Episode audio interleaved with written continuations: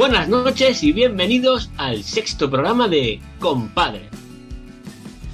Esta noche vamos a hablar sobre literatura infantil y para eso, como todos anteriores veces, tengo conmigo a nuestros compadres de cabecera. Muy buenas, Miguel, ¿qué tal? Buenas noches, Nacho. Eh, aquí estoy deseoso de que me explicáis lo que se hace dentro de una librería o biblioteca, ya que yo la suelo frecuentar bastante poco.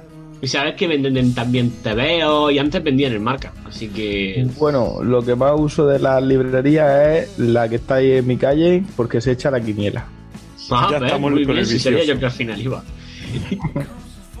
Hombre, si tenemos también con nosotros aquí a Sergio, arroba padre desobediente. Muy buena gente. ¿Qué tal? Pues Buenas nada, noches, pues Sergio. Me parece un tema que puede dar mucho que hablar, esto, ¿eh? Es todo muy, muy perverso, esto de la literatura infantil. Perverso, bueno, creo que estamos hablando de literatura infantil la literatura infantil. diferente. Está ya machacada en nuestra vida y condiciona nuestra manera de educar. Bueno, ahora hablaremos todo, un poquito. Y bueno, tengo una sorpresa y es que somos un compadre más en el programa de hoy. Tenemos hoy con nosotros a Pablo, nuestro padre humanista, primer colaborador de compadres que podéis escuchar en el primer programa. Muy buenas, Pablo, ¿qué tal? Hola, ¿qué tal? Muchas gracias. Bueno, gracias por invitarme, sobre todo por un tema tan interesante. Ya sabes tú bien que a mí me gusta mucho la literatura y hemos hablado de estos temas ya en privado. Así que nada, espero, espero aportar alguna, alguna cosa interesante. Hola Pablo, encantado de tenerte aquí con nosotros. Gracias por invitarme a vosotros. Eres la, eres la estrella del programa, no sientas ningún tipo de presión, pero todos los ojos miran hacia ti, bueno, todos los oídos. Los oídos, los oídos. Vale, intentaré, intentaré dar lo máximo. No me juzguéis demasiado que esta es mi primera vez entre famosos. Hombre, ten en cuenta que está hablando con los compadres. Tenemos 14 seguidores en Twitter. Así que prepárate para ser juzgado por las masas. Y bueno, eh, hemos elegido un corte de una peli que yo creo que todos reconoceréis para dar paso al programa de hoy. Así que, Miguel, nuestro técnico de sonido, cuando tú quieras, dale caña.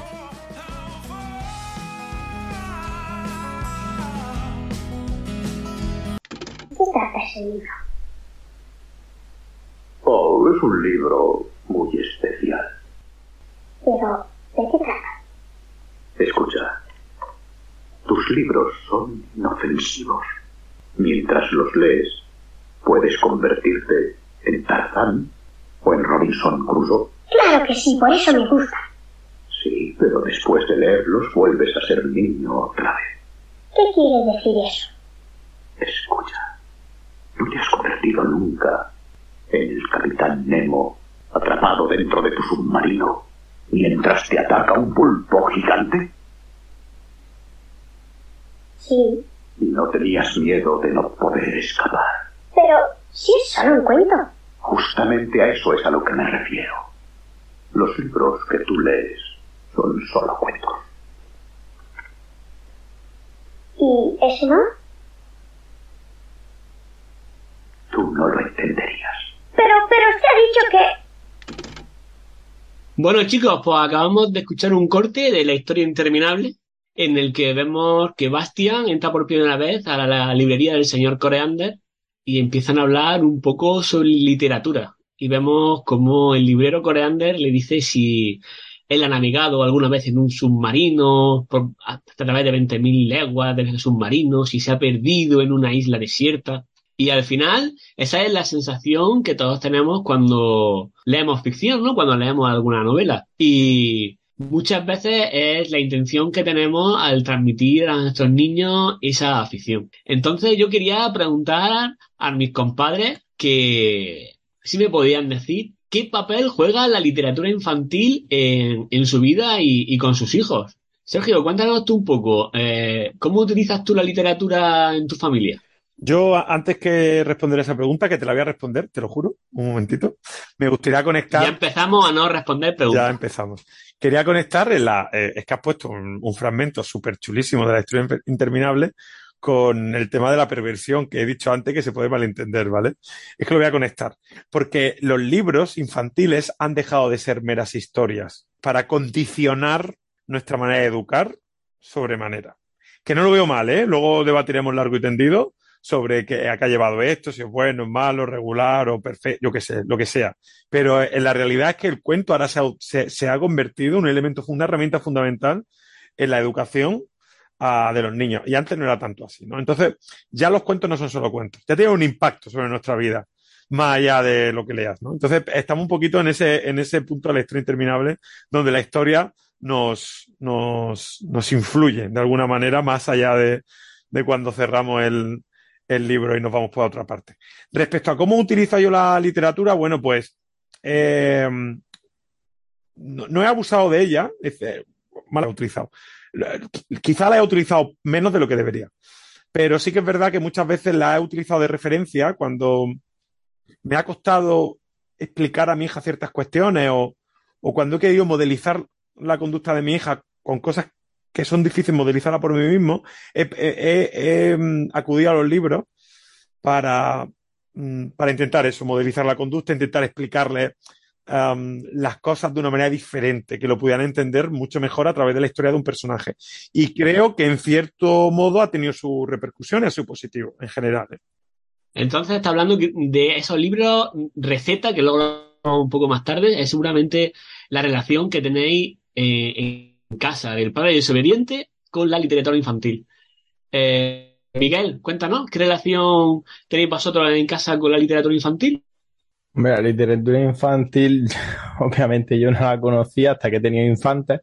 Y la verdad que, que es como una, una actividad más, igual que, que una tarde usas la plastilina para echar la tarde, otro, otro día vas al parque. Yo el tema de los libros lo hemos incorporado mucho. Yo no soy un gran lector, he leído como todo el mundo puntualmente, pero no tengo como asiduidad el, tema de leer. Entonces, una cosa que me gustaría que eh, Miguelito, si se le quedara el tema de usar libros y lo viera como algo, un, un hobby y lo naturalizara. Y sí que estamos haciendo por tener bastantes libros en casa. Eh, no tanto de, librería, no tanto comprado, pero con, pero sí de, de, la biblioteca sí estamos usando bastante. Yo, sobre todo, gracias a mi compadre, el que más me nutre de, de libros, tú Nacho, que es el que más, el más forofo de la literatura y, gracias a ti tenemos unos libros chulísimos y, y que echas echa muchas tardes, muchos ratos en, en, en leerlos y en releerlos y en volverlo a leer. Y, aparte de esos libros que ha comentado Sergio también alguna vez puntualmente, pero todavía no, no he visto yo necesidad más allá de el ratón que se quita el pañado, que hace caca en el pañado, que hace caca en el váter, o algo así, que ha sido el último que hemos comprado para pa ver en el momento en el que Miguelito iba al cole y, y teníamos que quitarle el pañal para que fuera al, al váter como, como hacía el ratón. Lo de la caca, lo de la caca es fundamental en nuestras vidas. El libro de la caca, o cualquiera de ellos, es, eso ha sido un regalo de las editoriales. Y bueno, Pablo, cuéntanos, ¿Qué relación tienes tú y tus niños con los cuentos? Lo primero, respecto a lo que ha dicho Sergio, por como lo ha dicho, no estoy muy de acuerdo, pero bueno, si luego decís que vamos a verlo, porque al final los cuentos siempre han sido moralizantes, o sea, es la idiosincrasia un poco del cuento, pero luego ya lo especificaremos si queréis luego más adelante. Madre mía, Sergio, hemos traído a tu padre que utiliza palabras raras como idiosincrasia, así que agárrate los machos que hemos traído aquí otro peso pesado. Idiosincrasia y moralizantes, cuidado, ¿eh? Ahora mismo por internet, a ver, para decir una palabra eh, intelectual, ha sido la primera a salir. Bueno, el tema relación en casa a la literatura, Nacho, que me conoce bien, también un poco me dijo un poco lo de este tema, pues sabe que yo también soy una apasionado, a mí me encanta también la lectura.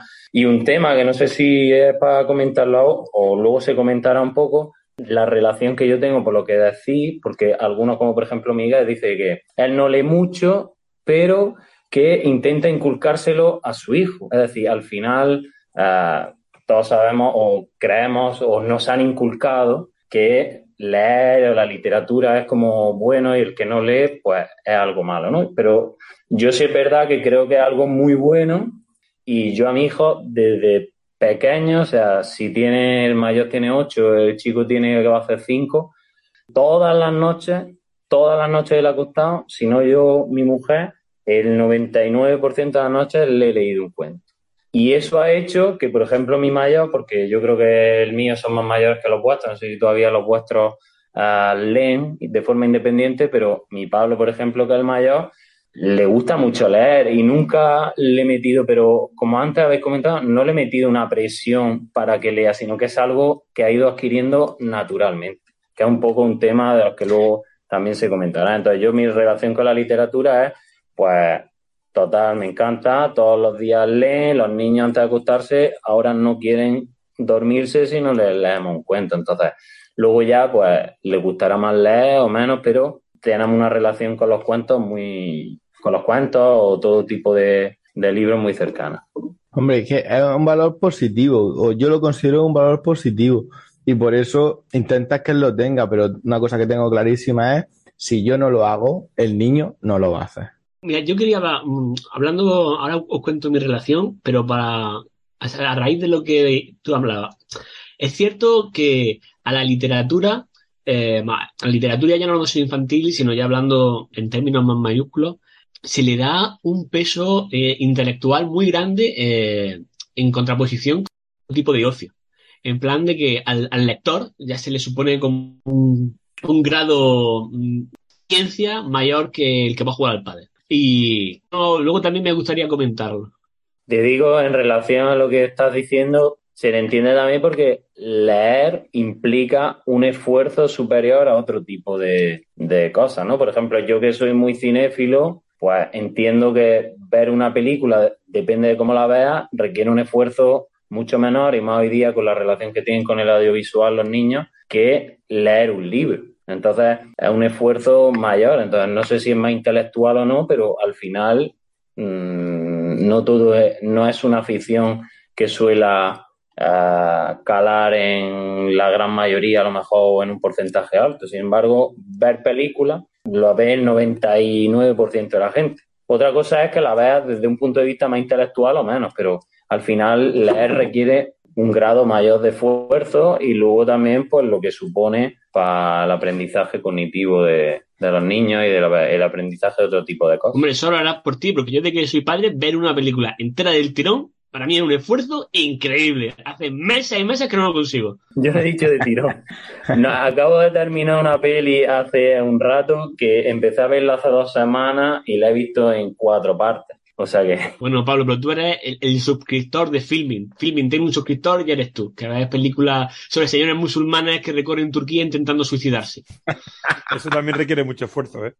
Sergio. No respecto a la valoración, si, el, si la actividad de lectura te da como una especie de, de nivel cultural y tal. Aparte de cuestiones subjetivas, hay una realidad empírica. Y es que el niño que le gusta leer es mucho más probable que tenga éxito académico. Y esto es algo que todos los padres queremos y perseguimos. Entonces, quien más o menos tenga clara esa, esa relación, y no sé si lo tiene todo el mundo clara, pero existe y es súper sólida, ¿eh? pues claro, independientemente de que seamos más o menos lectores, de que entendamos que la lectura tampoco es que te haga un ser celestial, si el hecho de que, de como hace Pablo, de haber promovido de manera tan natural y tan por motivación interna que sus hijos quieran leer, si pudiéramos conseguir eso a mí, sinceramente me da mucha envidia.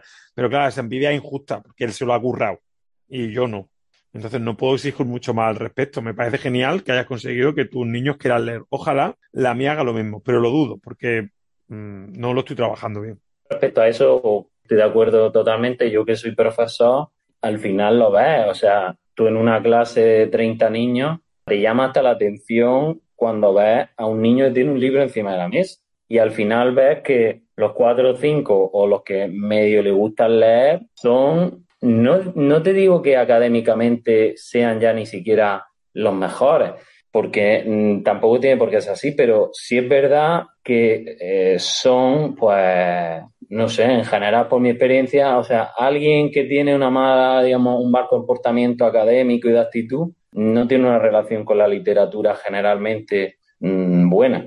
Entonces, en general, es todo lo contrario. Es decir, los que sí les gusta leer tienen una buena actitud académica, al menos de educación y de, y de interés por desarrollar otras o tener otras motivaciones. Y luego eso, pues los niños a lo mejor no les lees o no, o no te ven y les gusta. Es como el niño que a lo mejor también puede haber una relación inversa, es decir, eh, que caben un poco, como estamos acostumbrados, te ven mucho hacer una cosa, al final no lo hacen, ¿no? Como el niño que sus padres fuman y al final acaba asqueado y, el niño sale y no fuma, ¿no? Pues algo así un poco, ¿no? Pero bueno, en general yo creo que eso se contagia y se ve y lo ves como algo natural. Lo que todas las cosas de la vida las tienes que, al final lo haces por la educación de tus padres o lo que ves en ese entorno y lo ves como naturalizado. Entonces, si ves la literatura en casa como algo natural, no como algo mal, yo qué sé, o como algo distante, pues al final es como todo, ¿no? Nacho, un momentito, quiero hacer un pequeño inciso. Eh, es que este ejemplo lo pone mucha gente siempre, el tema del tabaco, y me gustaría indicar que no es comparable, porque el tabaco es un estímulo tremendamente aversivo, que si lo tienes eh, por saturación desde que eres chico, aunque tú veas a tus padres fumar a diario, podría ser que copiara su conducta y pudiera ser que le haya generado un rechazo tan grande que al final no la copia.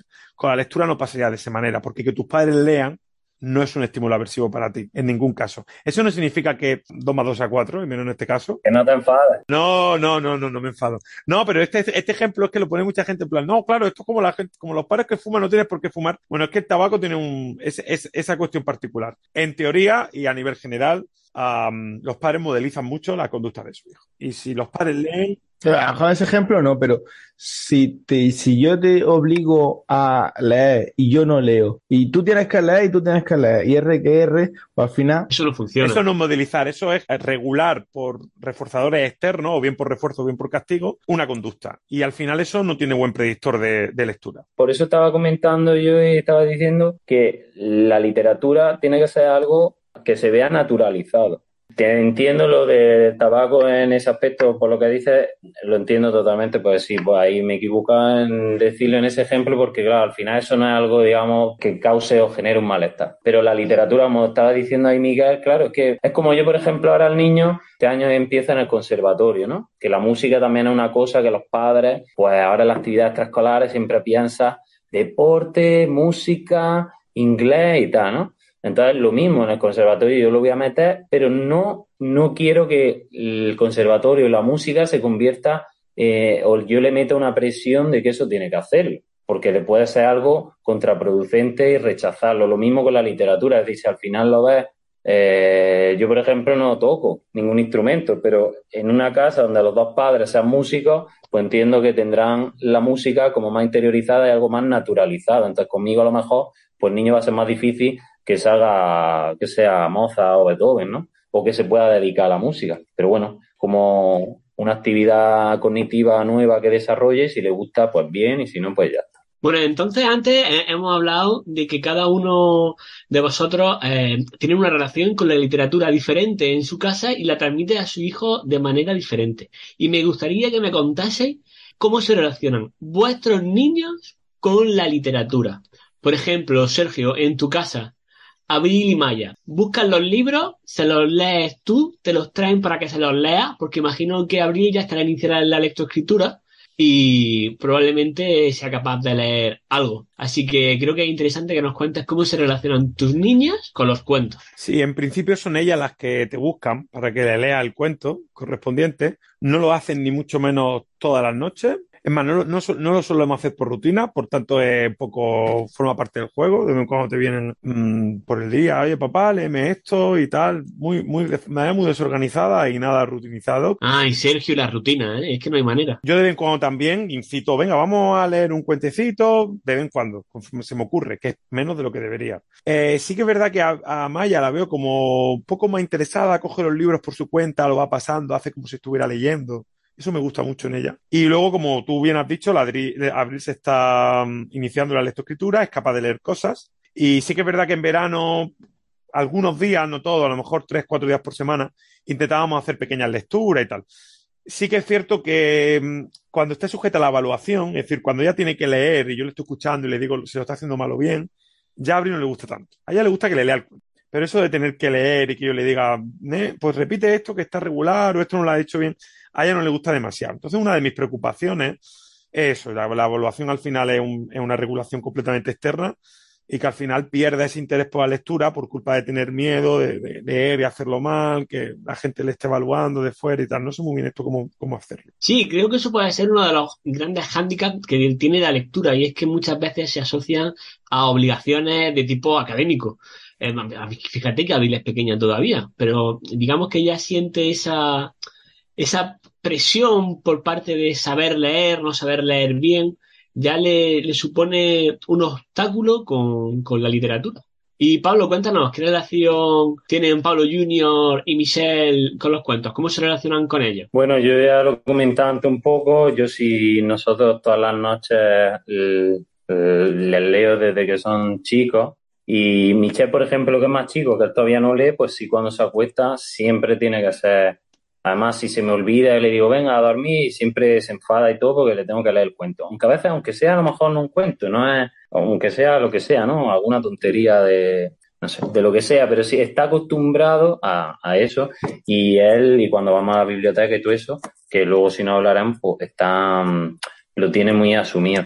Y Pablo, desde que empezó a leer, yo para mí una de las cosas más bonitas y que más orgulloso me siento de todos estos años, que ya sabéis que la crianza tiene, tiene más momentos de, digamos, de autoflagelarte o de decir he hecho esto mal, tal, que de sentirte orgulloso porque también has colaborado en eso, es realmente lo de, los niños te flagelan también, ¿eh? Lo de. No, ya, los, los, niños flagelan constantemente. Bueno, ya, pero luego también somos muy autocríticos y entonces, pues yo por lo menos, y luego muchas veces, pues te culpas de muchas cosas y tal. Pues también creo que tenemos que, de las cosas buenas o que creemos que son buenas, pues también poner un punto positivo en una cara sonriente. Y, y es, es lo, lo orgulloso que yo he visto esa pronta evolución de Pablo cuando ya estaba en primaria y de un verano a un mes ahí con algunos libros, que luego si queréis podemos hablar de algunos tipos de libros en concreto, empezó a leer y yo empecé leyendo los dos a mitad, una hoja tú, otra y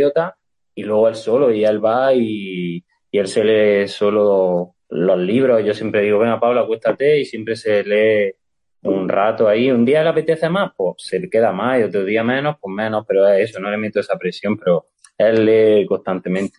¿Ya tenía Pablo esa costumbre de coger los libros por él solo, como ha comentado antes Sergio que hacía Maya, de a lo mejor no saber leer, pero de pasar páginas y, y claro, como muchas veces los cuentos, los cuentos infantiles no se cuentan una vez, no es como leerte los pies de la tierra, que lees una y ahí se ha acabado. Los cuentos infantiles, ya hablaremos en algún momento, los puedes contar 100 veces. Y ellos, claro, se lo saben ya de memoria. Bueno, eh, no recuerdo expresamente así el pasárselo, pero es que nosotros siempre siempre, Navidades, cumpleaños, siempre ha sido regalo de algún tipo de libro y, y Pablo tiene una mente muy curiosa y siempre, eh, vamos, de hecho, uh, él, él se lleva todos los días su libro al colegio, cuando tiene un rato, si puede, no es que esté constantemente leyendo, ahora, por ejemplo, en verano, o algunas noches no le apeteció leer y no ha leído, y normalmente a lo mejor durante el día, pero ahora con el ritmo del colegio sí lee más. Y como decía, eh, en relación a, a, estar viendo a él por su cuenta, sí hoy hemos ido a la biblioteca y se ha sacado cinco libros. Y ahí los tiene. A lo mejor tarda en leerse, es decir, que no es que sea un lector voraz, pero por la edad que tiene, pues ya ha leído muchísimo más que yo a, a los, hasta los 12 años, que es cuando empecé a lo mejor a leer más asiduamente. Y tú, Miguel, cuéntanos qué relación tiene Miguelito con la literatura, porque creo que la relación que tiene Triana actualmente con ella es mordisquear algún libro y babearlo, ¿no? Bueno, son libros, ¿no? Los que vienen eso de como, como espuma y que vienen con formita y colores, tienen el formato libro también. No se considera ya literatura, ¿no? De hecho, como comentaban Sergio y Pablo, esa ansia que tenemos los padres porque los niños lean, eh, nos venden a veces mordedores con forma de libro y bueno, pues los compramos. Claro, claro, sí. Sí, eh, por sea por compra, eh, eso que nos falte. Pues eso, Triana. Y Miguelito, pues, pues ya he comentado que la, la cantidad de libros que tengo por aquí, que la mayoría han sido suministrados por, por ti, Nacho. Y lo que tú has dicho, bueno, el, el, que, se, el que se ha leído 1500 veces, ha sido el que, el que son protagonistas, él y Marco, que fue el viaje que hicimos y un muy buen regalo, muy bonito de detalle que eh, Nacho escribió un pequeño libro con, con unas imágenes en las que los Marcos y Miguel eran protagonistas eh, y era haciendo referencia a una excursión que hicimos a la cueva de Nerja. Y la verdad que eso te equivocabas en una palabra y ya te estaba corrigiendo. el niño se lo saben de pe a pa. Hoy mismo, hoy mismo antes de dormir, hay que, hay que leerle un, un cuento, cuentos cortos que tengo ahí de dinosaurios, y cuando son tan cortos, que, que, quiere leer siete. Entonces ya yo veo que siete son excesivos. Entonces entramos en un debate en el que, bueno, son tres al final. Y entonces, ¿qué hago? Me pongo a, a leer el, el libro que, que, estaba leyendo yo, el de... La voz de las espadas, ¿puede ser? El La voz de las espadas. No es recomendable, no es infantil, no es literatura infantil. Pone más 35 en la portada. Y claro, se aburre y se duerme. Ah, buena técnica. Entonces no le gusta, no le lo esconde. pero el resto de, de libros, pues sí, sí le llama la atención y le agrada, pero antes sí era durante el día, a veces los traía como otra actividad más, un hobby. Sí, yo siempre he dicho los hobbies, que la lectura tiene que ser un hobby. El hobby lo único que tiene que hacer es que no se te quiten las ganas de, de hacerlo, por eso es, es, más entretenido. Y ahora lo hemos pasado al turno de la noche, ya prácticamente solamente cogemos el libro por la noche. Bueno, ¿y tú, Nacho, cuenta? Bueno, pues yo la verdad que hago un poquito de, todo lo que decís vosotros. La verdad que, igual que hemos comentado, yo, a mí me gusta mucho leer y para mí ha sido muy importante transmitir esa afición a los niños. Y desde muy pequeño le hemos regalado cuentos. De hecho, recuerdo el primer cuento que le compré a Marco fue El Atlas de la Mitología. Un libro que claramente no está destinado a niños de cero años. Pero fue como un poco como una declaración de intenciones de lo que me, lo que quería hacer yo con el niño. Y la verdad que eh, los nuestros hacen un poco de mezcla. Eh, tienen el tema de la rutina que estaba ya hablando lo utilizamos siempre para, para ir a dormir, antes de dormir, siempre se lee un cuento. Hasta ahora lo elegía Marco, ahora Diana está empezando a dar cuenta que es un ser humano que toma decisiones y a veces elegir ella en cuento y si no se enfada mucho. Y después de leer el cuento físico, hacemos una cosa que es contar el, cuento de la boca. Y es que Marco sugiere unos temas sobre los que quiere un cuento y hay que inventarse un cuento sobre la marcha, eh, sobre con los tips que te he ido lanzando. Papá, quiero un cuento en el que salga un kraken. Quiero que haya mucho misterio y quiero que el kraken sea Y ahí ya uno tiene que tener la imaginación y... Si, si, la lección, si en el día ha pasado algo colar alguna lección moralizante, como ha dicho antes, antes Pablo, eh, si Marcos ese día ha hablado mal a su madre, el Kraken habla a su madre, o cosas por el estilo.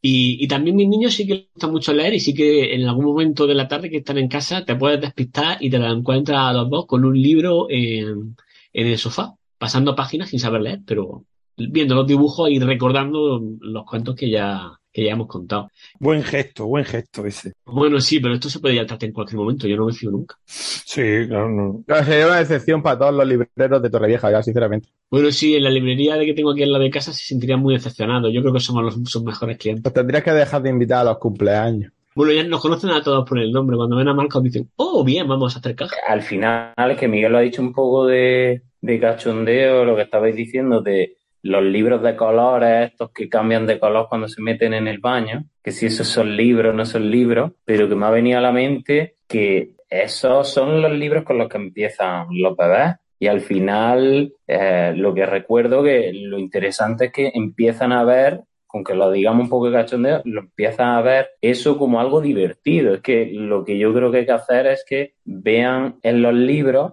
algo no aburrido, sino algo interesante y que hay mil tipos de libros. Es decir, hay gente que a lo mejor hay chavales que solo leen manga.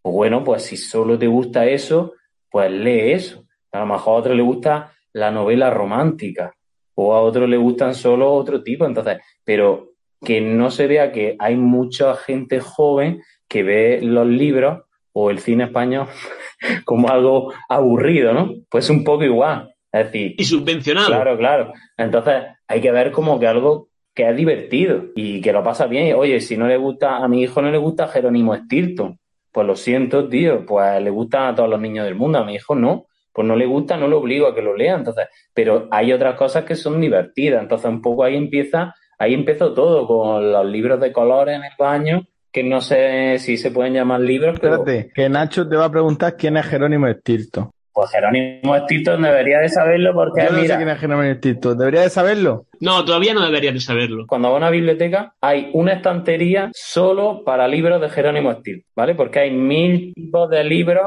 y, pues eso, ese es Jerónimo Stilton. es Tirto, ¿no? Es como cuando vas a un museo y ves muchos japoneses que ya sabes que ahí hay un Van Gogh, pues esto es lo mismo. En la estantería que es solo de multicolor de un autor, ese es Jerónimo Stilton. El próximo día lo verás en la biblioteca, mira, ya verás. Bueno, chicos, ¿por qué no dejamos que una experta nos ponga un poco en situación sobre la literatura infantil y damos paso a Begoña Compáis, una de las responsables de la librería Abacus en Valencia, que nos cuente un poquito sobre qué se cuece en el mundo literario y dentro de una librería.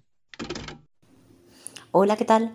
Mi nombre es Begoña Compain y me dedico a la parte de atención al cliente de la librería Abacus, que está situada en el centro de Valencia. Mi trayectoria profesional es más o menos de unos 13 años y en todo ese tiempo sobre todo he estado desarrollándome en la parte de literatura infantil y juvenil. ¿Qué nos encontramos en las librerías? Pues en las librerías, eh, sobre todo en las librerías que tienen gran parte de su fondo trabajado para niños, o para jóvenes, lo que nos encontramos es muchos padres con ganas de que sus hijos aprendan desde la más temprana edad.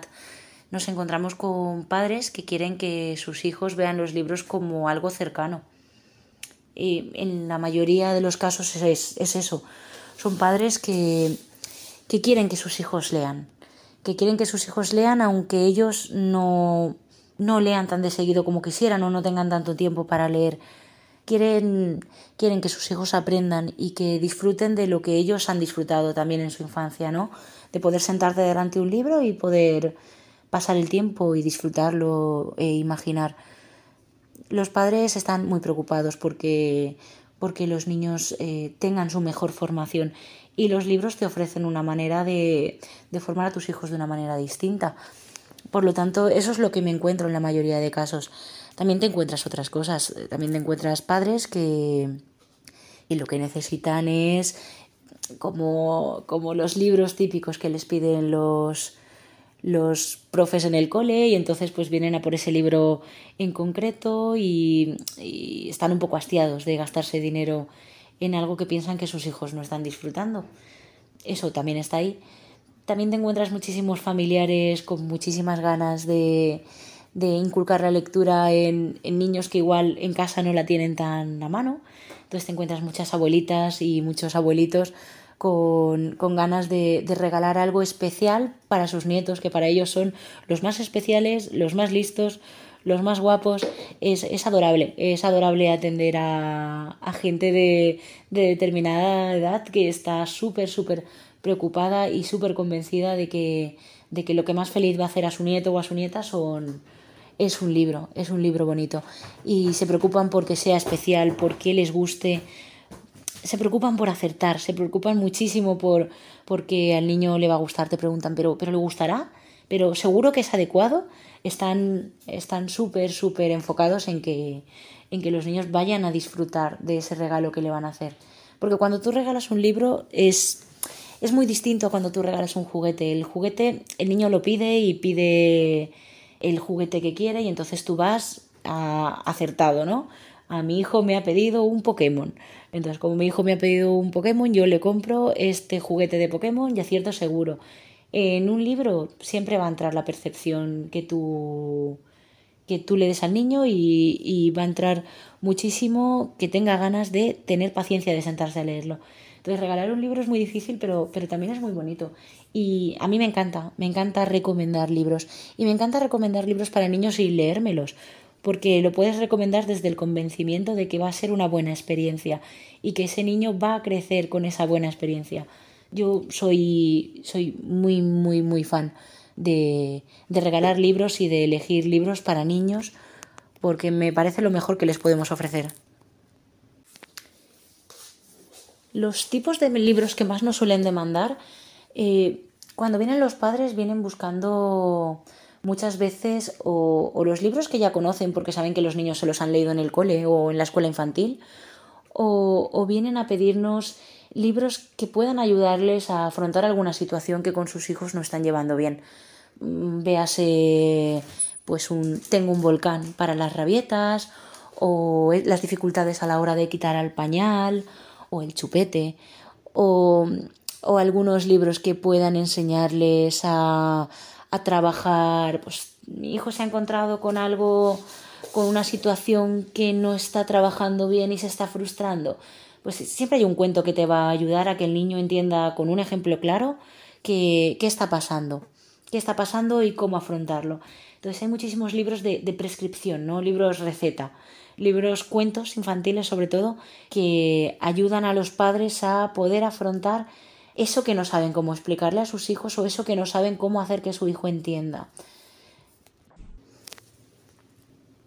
Cuando los niños pueden elegir, sobre todo los pequeños, a los pequeños les gustan los libros que tienen cosas móviles dentro de ellos. Les gustan mucho los libros de animales que puedan tener pestañas, los libros de, de piratas que puedan tener desplegables. Les gustan mucho los desplegables, los pop-ups. A los niños les gusta tocar. A los niños muy pequeños les gusta tocar. Y a los niños les gusta reírse, les gusta mucho reírse. Por lo tanto, siempre van a buscar algún libro que tenga un lenguaje como como un poco gamberro o, incluso escatológico, ¿no? Los libros de, de Kaká son un temazo. Les, les, encantan a los niños y a, veces a los padres les escandaliza un poco, pero la verdad es que títulos como El topo que quería saber quién le había hecho eso en la cabeza mm, o La vocecita publicado por Coquinos son libros que son un éxito asegurado, porque es que a los niños les encantan los pedos, les encantan las cacas, les encantan.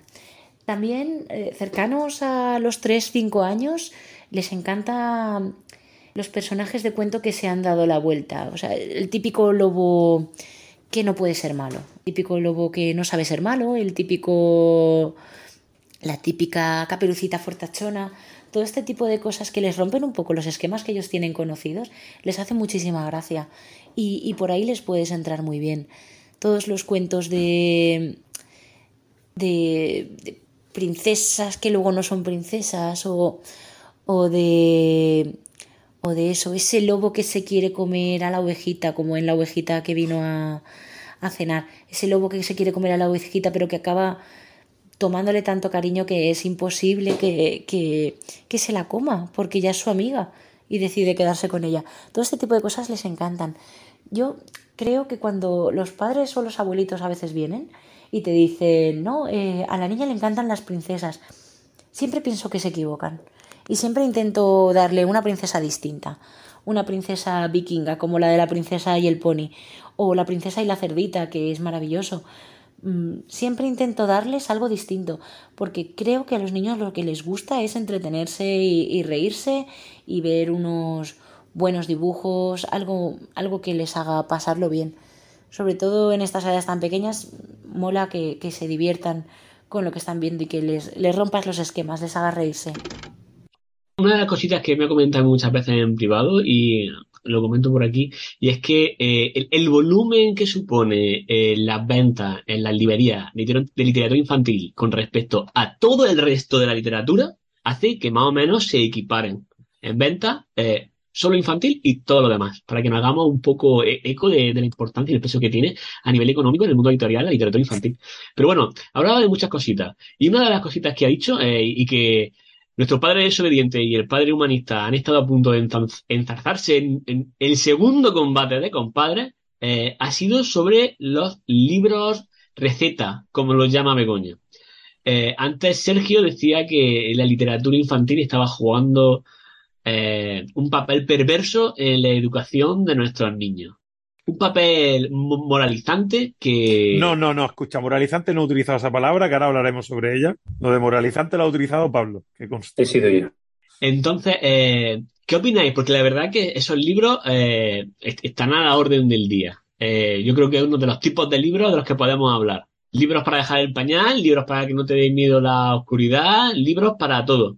No, la perversidad está referida a, cómo los padres de alguna manera estamos delegando ciertas cuestiones educativas a los libros, ¿no? Esa era la perversidad de la que hablaba.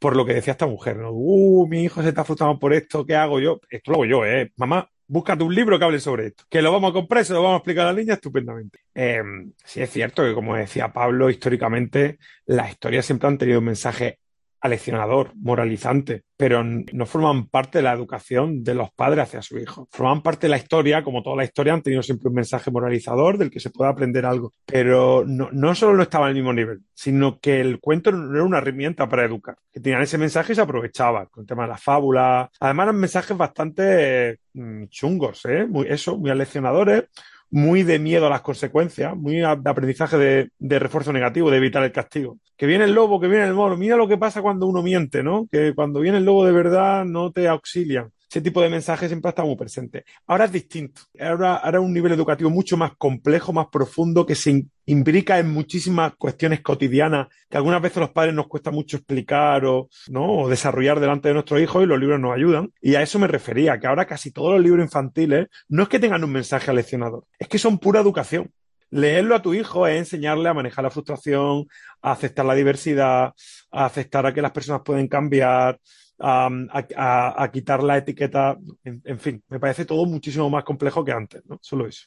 Y bueno, creo que Pablo mm, decía que, que no, que ese, que ese factor ha estado siempre y que puede que sea lo que dé pie a la literatura infantil. Yo tengo varias cosas de lo que ha dicho Sergio que con algunas estoy de acuerdo, pero está ahora mismo diciendo, porque lo está diciendo como un punto de vista negativo, y está diciendo aleccionador y que para los padres, bueno, es malo, es decir, al final el objetivo de los libros o de la cultura en general, de las películas, del cine, es transmitir un mensaje, es transmitir algo y que no sea algo aséptico, simplemente no es socio entretenimiento. Hoy día se usa como eso, pero no es así. Entonces yo no lo veo negativo. Y estabas diciendo que, era un papel, yo no lo veo, bueno, perverso, te entiendo a cómo lo estás diciendo en, ese aspecto de, cómo delegamos eh, un poco o se intenta delegar pero no creo que la palabra delegar sea adecuada porque al final somos nosotros los que elegimos. Es decir, creo que es una herramienta positiva que si tú ante una situación,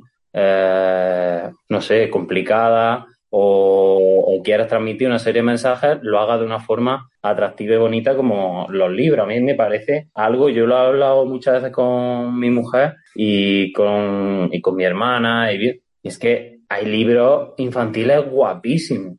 A mí me parece fantástico que se le ocurren de una manera tan genial, porque tú mismo estás diciendo que ha cambiado, porque claro, antes eran mensajes desde un punto de vista más, tú lo has explicado perfectamente, eh, más negativo y ahora también otro tipo de mensajes de todo tipo, que también era porque ahora la mentalidad ha cambiado, entonces ahora se busca pues todo tipo de mensajes pues a lo mejor de integración, del bullying, de, no sé, diferentes, de controlar los, de, de manejar los sentimientos, ¿no? Inteligencia emocional. Entonces, a mí me parece algo fantástico todos los libros que tiene y, y algunos me estaba acordando de algunos de los que les leo a mi hijo, que por cierto, lo que ha dicho Begoña, muchos de esos libros del lobo, el de la caca, todo eso, eso se lo leo yo y a mi mister chiquitillo que es un terremoto, ya lo conoce Nacho, eh, le, les, le encanta esos libros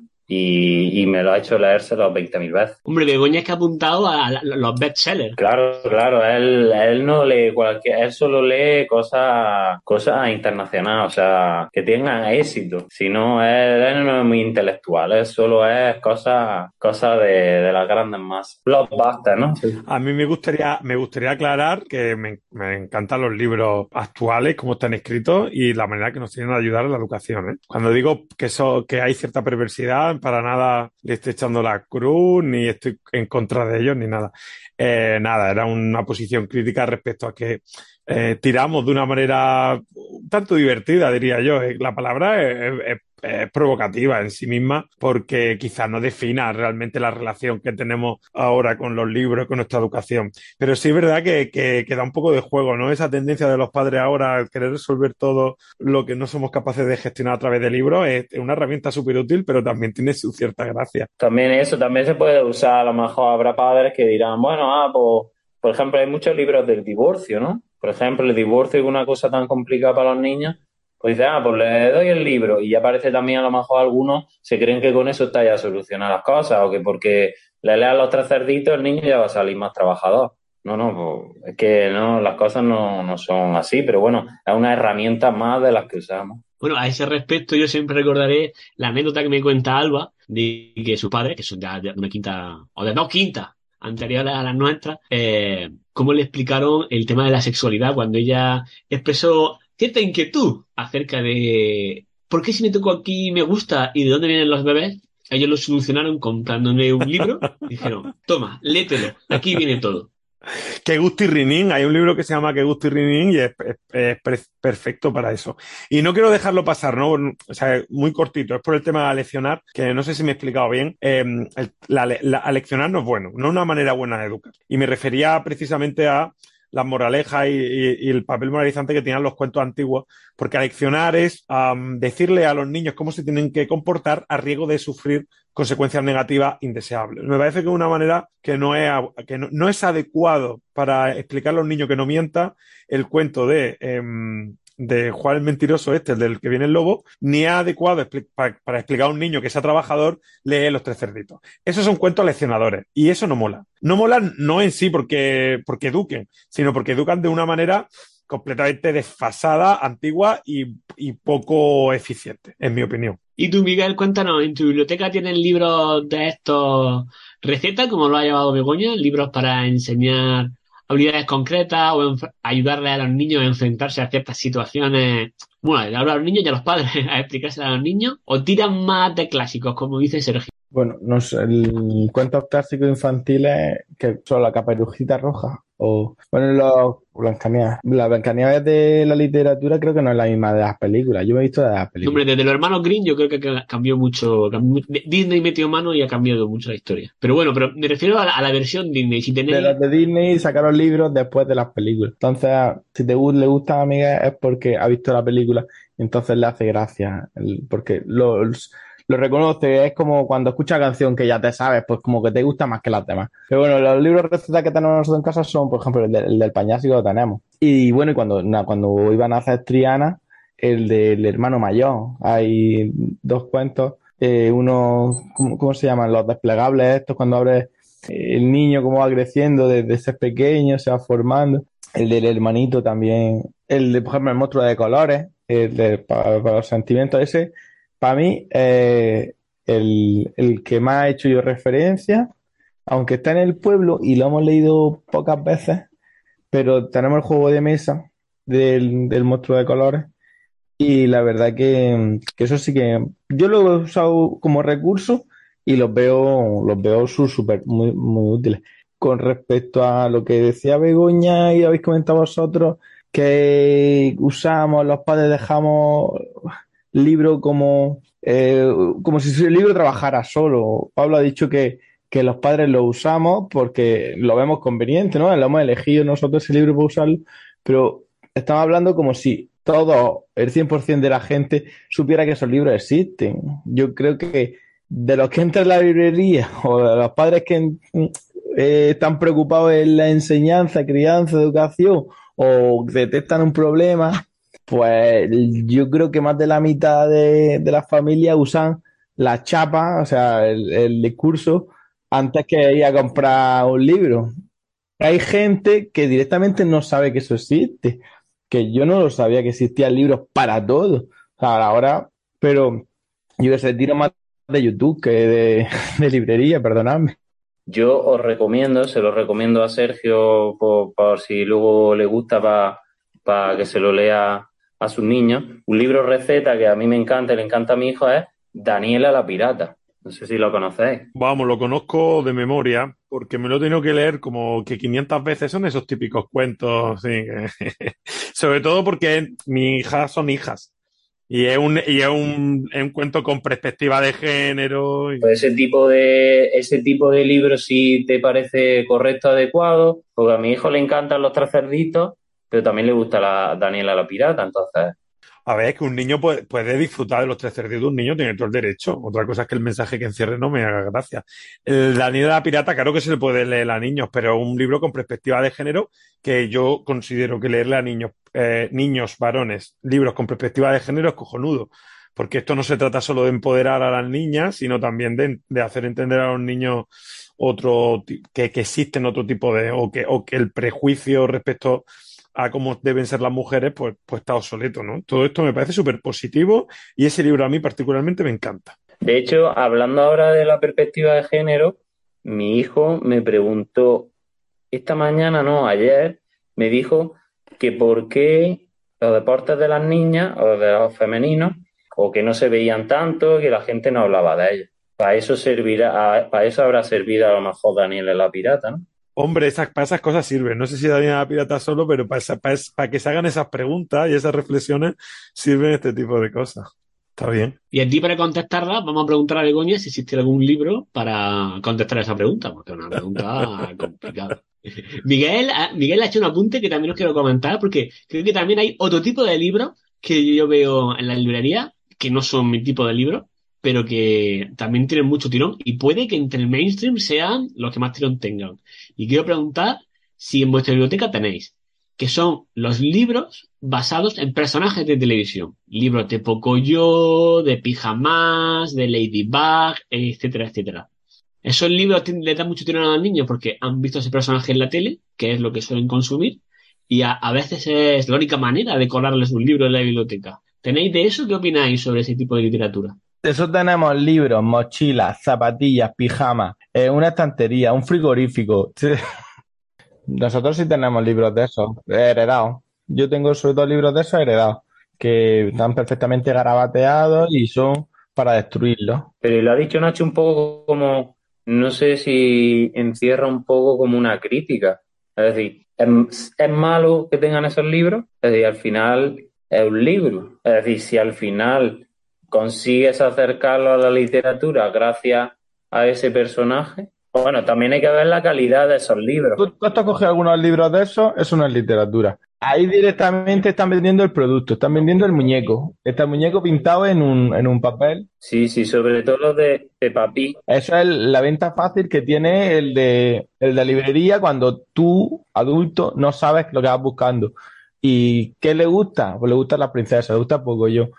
Pues venga, pues esto le va a gustar. Ahí está Begoña apuntando, llévale este. O sea, yo no soy muy consumidor de librería, pero si yo entro a una librería ahora, cuando, después de escuchar a esta mujer, yo me voy a acercar a la librería y decir, mira, quiero esto, recomiéndame, aconsejame. No tengo ni idea y tú eres la que estás trabajando aquí.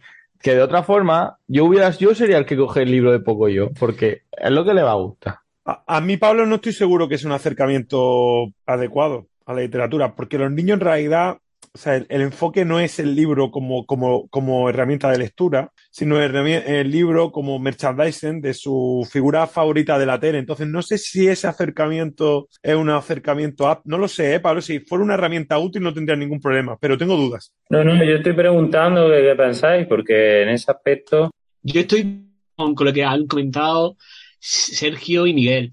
Que claro, a él, como tú dices, si es un buen libro, por ejemplo, de poco, pues, ¿qué más da que sea de poco yo? No, no importa. Lo que pasa es que al final esos libros eh, normalmente tienden a ser mm, un corta y pega de un capítulo de poco yo. O, y a veces no tienen mucho sentido y, y no es literatura, es más un producto de merchandising que otra cosa. Ciertamente que hay un, un montón de excepciones, sobre todo a lo mejor los que se refieren a películas, ¿no? Pues a lo mejor el libro de La Bella Durmiente de, de Disney, de la película de Disney, es un libro en sí. Pero hay otra serie de productos que vienen a engañar. El ejemplo, poco yo, el libro que tenemos de poco yo, pues tiene seis páginas, eh, son indestructibles porque son gruesas y lo único que tiene de palabras son eh, poco yo lejos, poco, eh, pato cerca. El Eli grande, eh, mm, Roberto pequeño. Pues sí, pues sabemos, sabemos lo que es grande, sabemos lo que es pequeño, sabemos lo que es lejos, lo que es cerca, cuatro colores, cuatro números si acaso. El caso que para tener eso en la biblioteca, tienes el pedazo de cuento del lobo que, que me ha recordado también Begoña, el que, el primero que yo creo que fue el que primero que tuvo Miguel, que él se lo regaló Nacho, el cuento del lobo. Eh, el oso que aparece, que viene el lobo, ciervo, ábreme la puerta de mi casa, que viene el lobo, le abre la puerta, conejo, que viene a abrirme, que viene el lobo, que viene el lobo, y ahí viene el lobo, cuidado, esconderos todos, llega el lobo a la casa, feliz cumpleaños, amigo lobo. Qué guay. qué el guay, cambio de roles. eso. qué guay. La- el- vamos, ese, ese libro lo hemos llegado a interpretar. Hemos, hemos hecho con goma eva recortable y lo hemos interpretado porque es que se lo sabía de memoria. lejos de juzgar la calidad de esa literatura, yo me centro más en la utilidad, ya está. Como dudo de que sean útiles para iniciar a un niño a la lectura, pues tengo mis dudas. Si a mí alguien me demostrara que esos libros sirven para introducir de manera eficiente a los niños a la lectura, entonces me importaría un bledo que su calidad fuera baja, que al final quizá con niños de 4, 5, 6 años tampoco tenga mucha importancia. Hombre, como hábito de coger lo que viene siendo físicamente un libro, pasar la hoja, sentarte, prestarle atención, pues es por ahí me la cuela. Pero como más allá de historia, de pensar, de sentirte, de imaginar, nah. Be- Begoña también ha hablado de los tipos de clientes que entran en una librería. Eh, eso hay un- desde el cliente que sabe claramente lo que quiere hasta el cliente que dice, he visto un libro, es azul y no es muy gordo. ¿Sabes cuál es? ¿Vosotros qué tipo de clientes sois cuando vais a una librería? Y al final os cuento yo mi rutina librera. Yo creo que deberías de contarlo lo primero. Ah, bueno, venga, pues entonces empiezo yo. Eh, yo voy con- aquí en Torrevieja, eh, tenemos varias librerías, pero a mí la que me pilla al final de mi calle, eh, a cinco minutos andando, eh, es Santos Ochoa. Eh, aquí la librería de Santos Ochoa de Torrevieja, en la planta de arriba la tenéis dedicada a literatura juvenil, infantil y un poco a juguetes. Y yo desde que Marcos era un bebé de ir en el carrito, hemos ido mucho a la librería. Y yo creo que mi rutina se define por dos cosas. Primero, que no sé si hago bien, pero yo utilizo la librería como una biblioteca. Nosotros muchas veces vamos a la librería a ver cuentos. Allí tienen unas mesitas, eh, típicas mesitas bajitas, con una silla para niños de 3 a 4 años, en las que cuando los papás nos sentamos en la guardería acabamos todos con dolor de riñones. ¿Sabéis a, a las que me refiero? Pues ahí los niños van cogiendo libros, los llevan a la mesa y me piden que se los lea. Y yo se los leo. Y... Solo hay una regla cuando vamos a la librería. Y es que los libros de uno en uno y solo se leen una vez. Porque si no me puedo leer el pez arcoíris un millón de veces y mi objetivo es que conozcan el libro. Y luego, si tienen suerte, eh, se compra. Y si... Bueno, y con Marco ya tenemos una rutina extra y es que tiene una hucha de los cuentos. De vez en cuando le vamos soltando moneditas y entonces, además de tener suerte, tiene que haberse llevado la hucha, porque si no hay hucha no hay cuento. A veces la hucha no es suficiente dinero para comprar el cuento que él quiere, pero eso él todavía no lo sabe. Entonces yo, al final vamos sobre dos cosas. Primero, que nosotros leemos muchos libros en la librería. A veces no compramos un día que vamos a leer cuentos. Y segundo, que creo que es muy importante y que no lo ha comentado Begoña, y es que los niños eligen qué cuento quieren comprar. Y yo ahí no intervengo. El libro que ellos quieran comprar se lo compran. A veces me gusta más, a veces me gusta menos. Pero bueno, si mientras les guste a ellos, Es que traía el otro día Marco, que se trajo desde Torrevieja a Almería, el ala del cuerpo humano, no es infantil. Ah, bueno, sí. Es El, sí, sí, el, creo que se llama Anatomía o algo así, pues aquí lo tengo. Eh, bueno, pero eso surge de una, curiosidad del niño.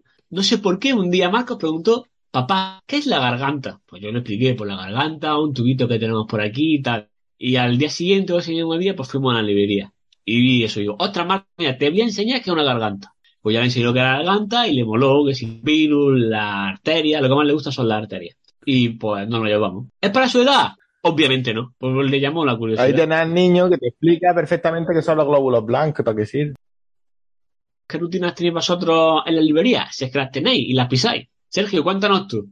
No, en primer lugar, me ha, me ha encantado eso que has dicho de los libros lo eligen ellos y en mi caso es así, ¿eh? Nosotros no vamos mucho a librería, pero me disfruto mucho cuando vamos. Quizá vayamos que una vez cada dos meses y casi siempre que vamos se, se pilla algún libro a abrir. Y ahora también Maya. Y los libros lo, eligen ellas, siempre. Y sí que hacemos una especie de ronda, no le leo los cuentos, a- normalmente, normalmente vamos a la Picasso de aquí de Almería y no suele haber una zona fácil de lectura a los niños. ¿Y no te parece arriesgado elegir un cuento sin leerlo? Lo revisamos sin leerlo, lo revisamos un poquito. Ella lo abre. ¿A lo leéis vosotros? No, no, no, lo revisamos entre, entre generalmente, pues, eh, Maya suele estar con la madre y yo con Abril. Lo revisamos un poquito sobre cómo es y tal, lo vemos, ella, pues este, pues este, pues este, esto es muy de cambiarnos, este, venga, menos mejor este, no mejor este. Y si lo revisamos un poquito, no lo leemos, no lo leemos completamente. ¿Y, y, y cómo lo juzgan ellas? ¿Cómo, en base a que Pues en base a la, en, ba- en base un poco a la, La portada. a, a- sí, a los dibujos, al arte, y también, pues si veo que va de algo interesante, pues intento explicar un poquito de qué puede ir el cuento y, y mi impresión sobre él. O sea, pues esto va de esto, esto va del otro. Mira, esto va de una niña, como no, Daniela Pirata, de una niña que quiere ser pirata y tiene que hacer una serie de pruebas. Pues resúmenes de ese estilo, ¿no? Pues ya va las imágenes y decide ella qué cuento le, me guste más, me, cuente, me guste menos, porque algunas veces se ha pillado bazocias bastante gigantes, pues ella es la que elige. Yo es que considero como que, que si ya te has leído el cuento en la librería, ¿para qué te lo vayas a la casa? Pero si se lo va a leer 20.000 veces, Miguel. Madre mía, Miguel, yo, yo tengo mi copia de El Dragón Zog, que es que estoy por ir y comprarme otro, porque es que este ya me da asco pasar las páginas. Y tú, Pablo, cuéntanos, ¿qué rutinas tienes tú cuando vas a una librería? Bueno, a ver, lo primero, la librería no es una biblioteca, ¿no? Si yo fuera el librero, si yo fuera el librero, yo es una de las cosas que le digo a mi hijo, porque muchas veces vamos a la librería y me dicen, ah, vamos a la- estamos en la biblioteca. Digo, no, esto no es la biblioteca, no puedes coger todos los libros que quieras y te pones a verlos. Entonces, yo si fuera el librero de Nacho, pues hubiera ido a la que le pilla más lejos de su casa, no lo hubiera dejado estar. Una cosa es verlo un poco y otra cosa es ponerte a leer allí todos los libros. Lo que pasa es que tú al final le, le sale rentable, pero, pero coño, eso, eso está feo. No, eso, eso está feo. Pero si me ponen un sillón y una máquina de café, me están invitando a sentarme a leer. Porque saben que luego, porque saben, a ti te dejan porque saben que luego te, te compra el Anatomium ese a- al niño de, de, de cuatro años. Sillón para Nacho, pone sillón para Nacho. Sírvase usted el café. Claro, pone, pone reservado.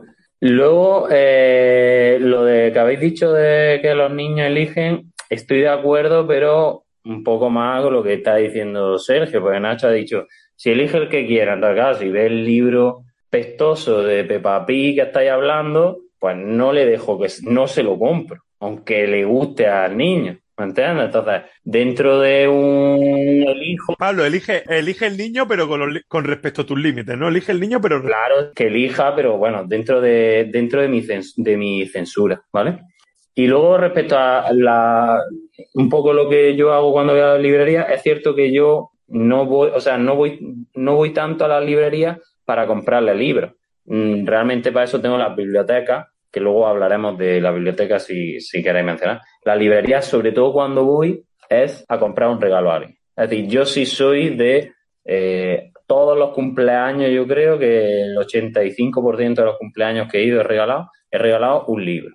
A mí me encanta, me gusta comprar y regalo el libro y creo que un regalo precioso y que a, y que a todo el mundo le puede, le puede ser algo beneficioso, pero le regalo un juguete no saber lo que le gusta, lo que no, no se te habrán dicho los padres, pero un libro creo que algo bonito que le está intentando inculcar a su hijo. Si a luego no le gusta el libro, pues mala suerte, se compre otro. Pero eso sí. Y luego una relación ya está el coñazo de Pablo con los niños, con los libros. Ya me imagino el padre. Ya viene el coñazo de Pablo con el libro. Yo ya sabéis, si me invitáis a los cumpleaños de vuestros hijos, ya sabéis cuál es el regalo. Daniela la pirata o el de la caca y el topo este. Y luego otra cosa que... Lo bonito de los libros es que son un regalo muy personal. Y otra cosa que a mí me encanta los libros es que tienen su paginita para la dedicatoria. Pero es muy bonito cuando, por ejemplo, mm, le, rega- le regalé a un amigo el cómic de Pequeño Peludo que me dijiste no lo conocía y luego es bonito que luego pues lo descubra o ayude a descubrir ese tipo de libros a otra persona y que, y que le acaben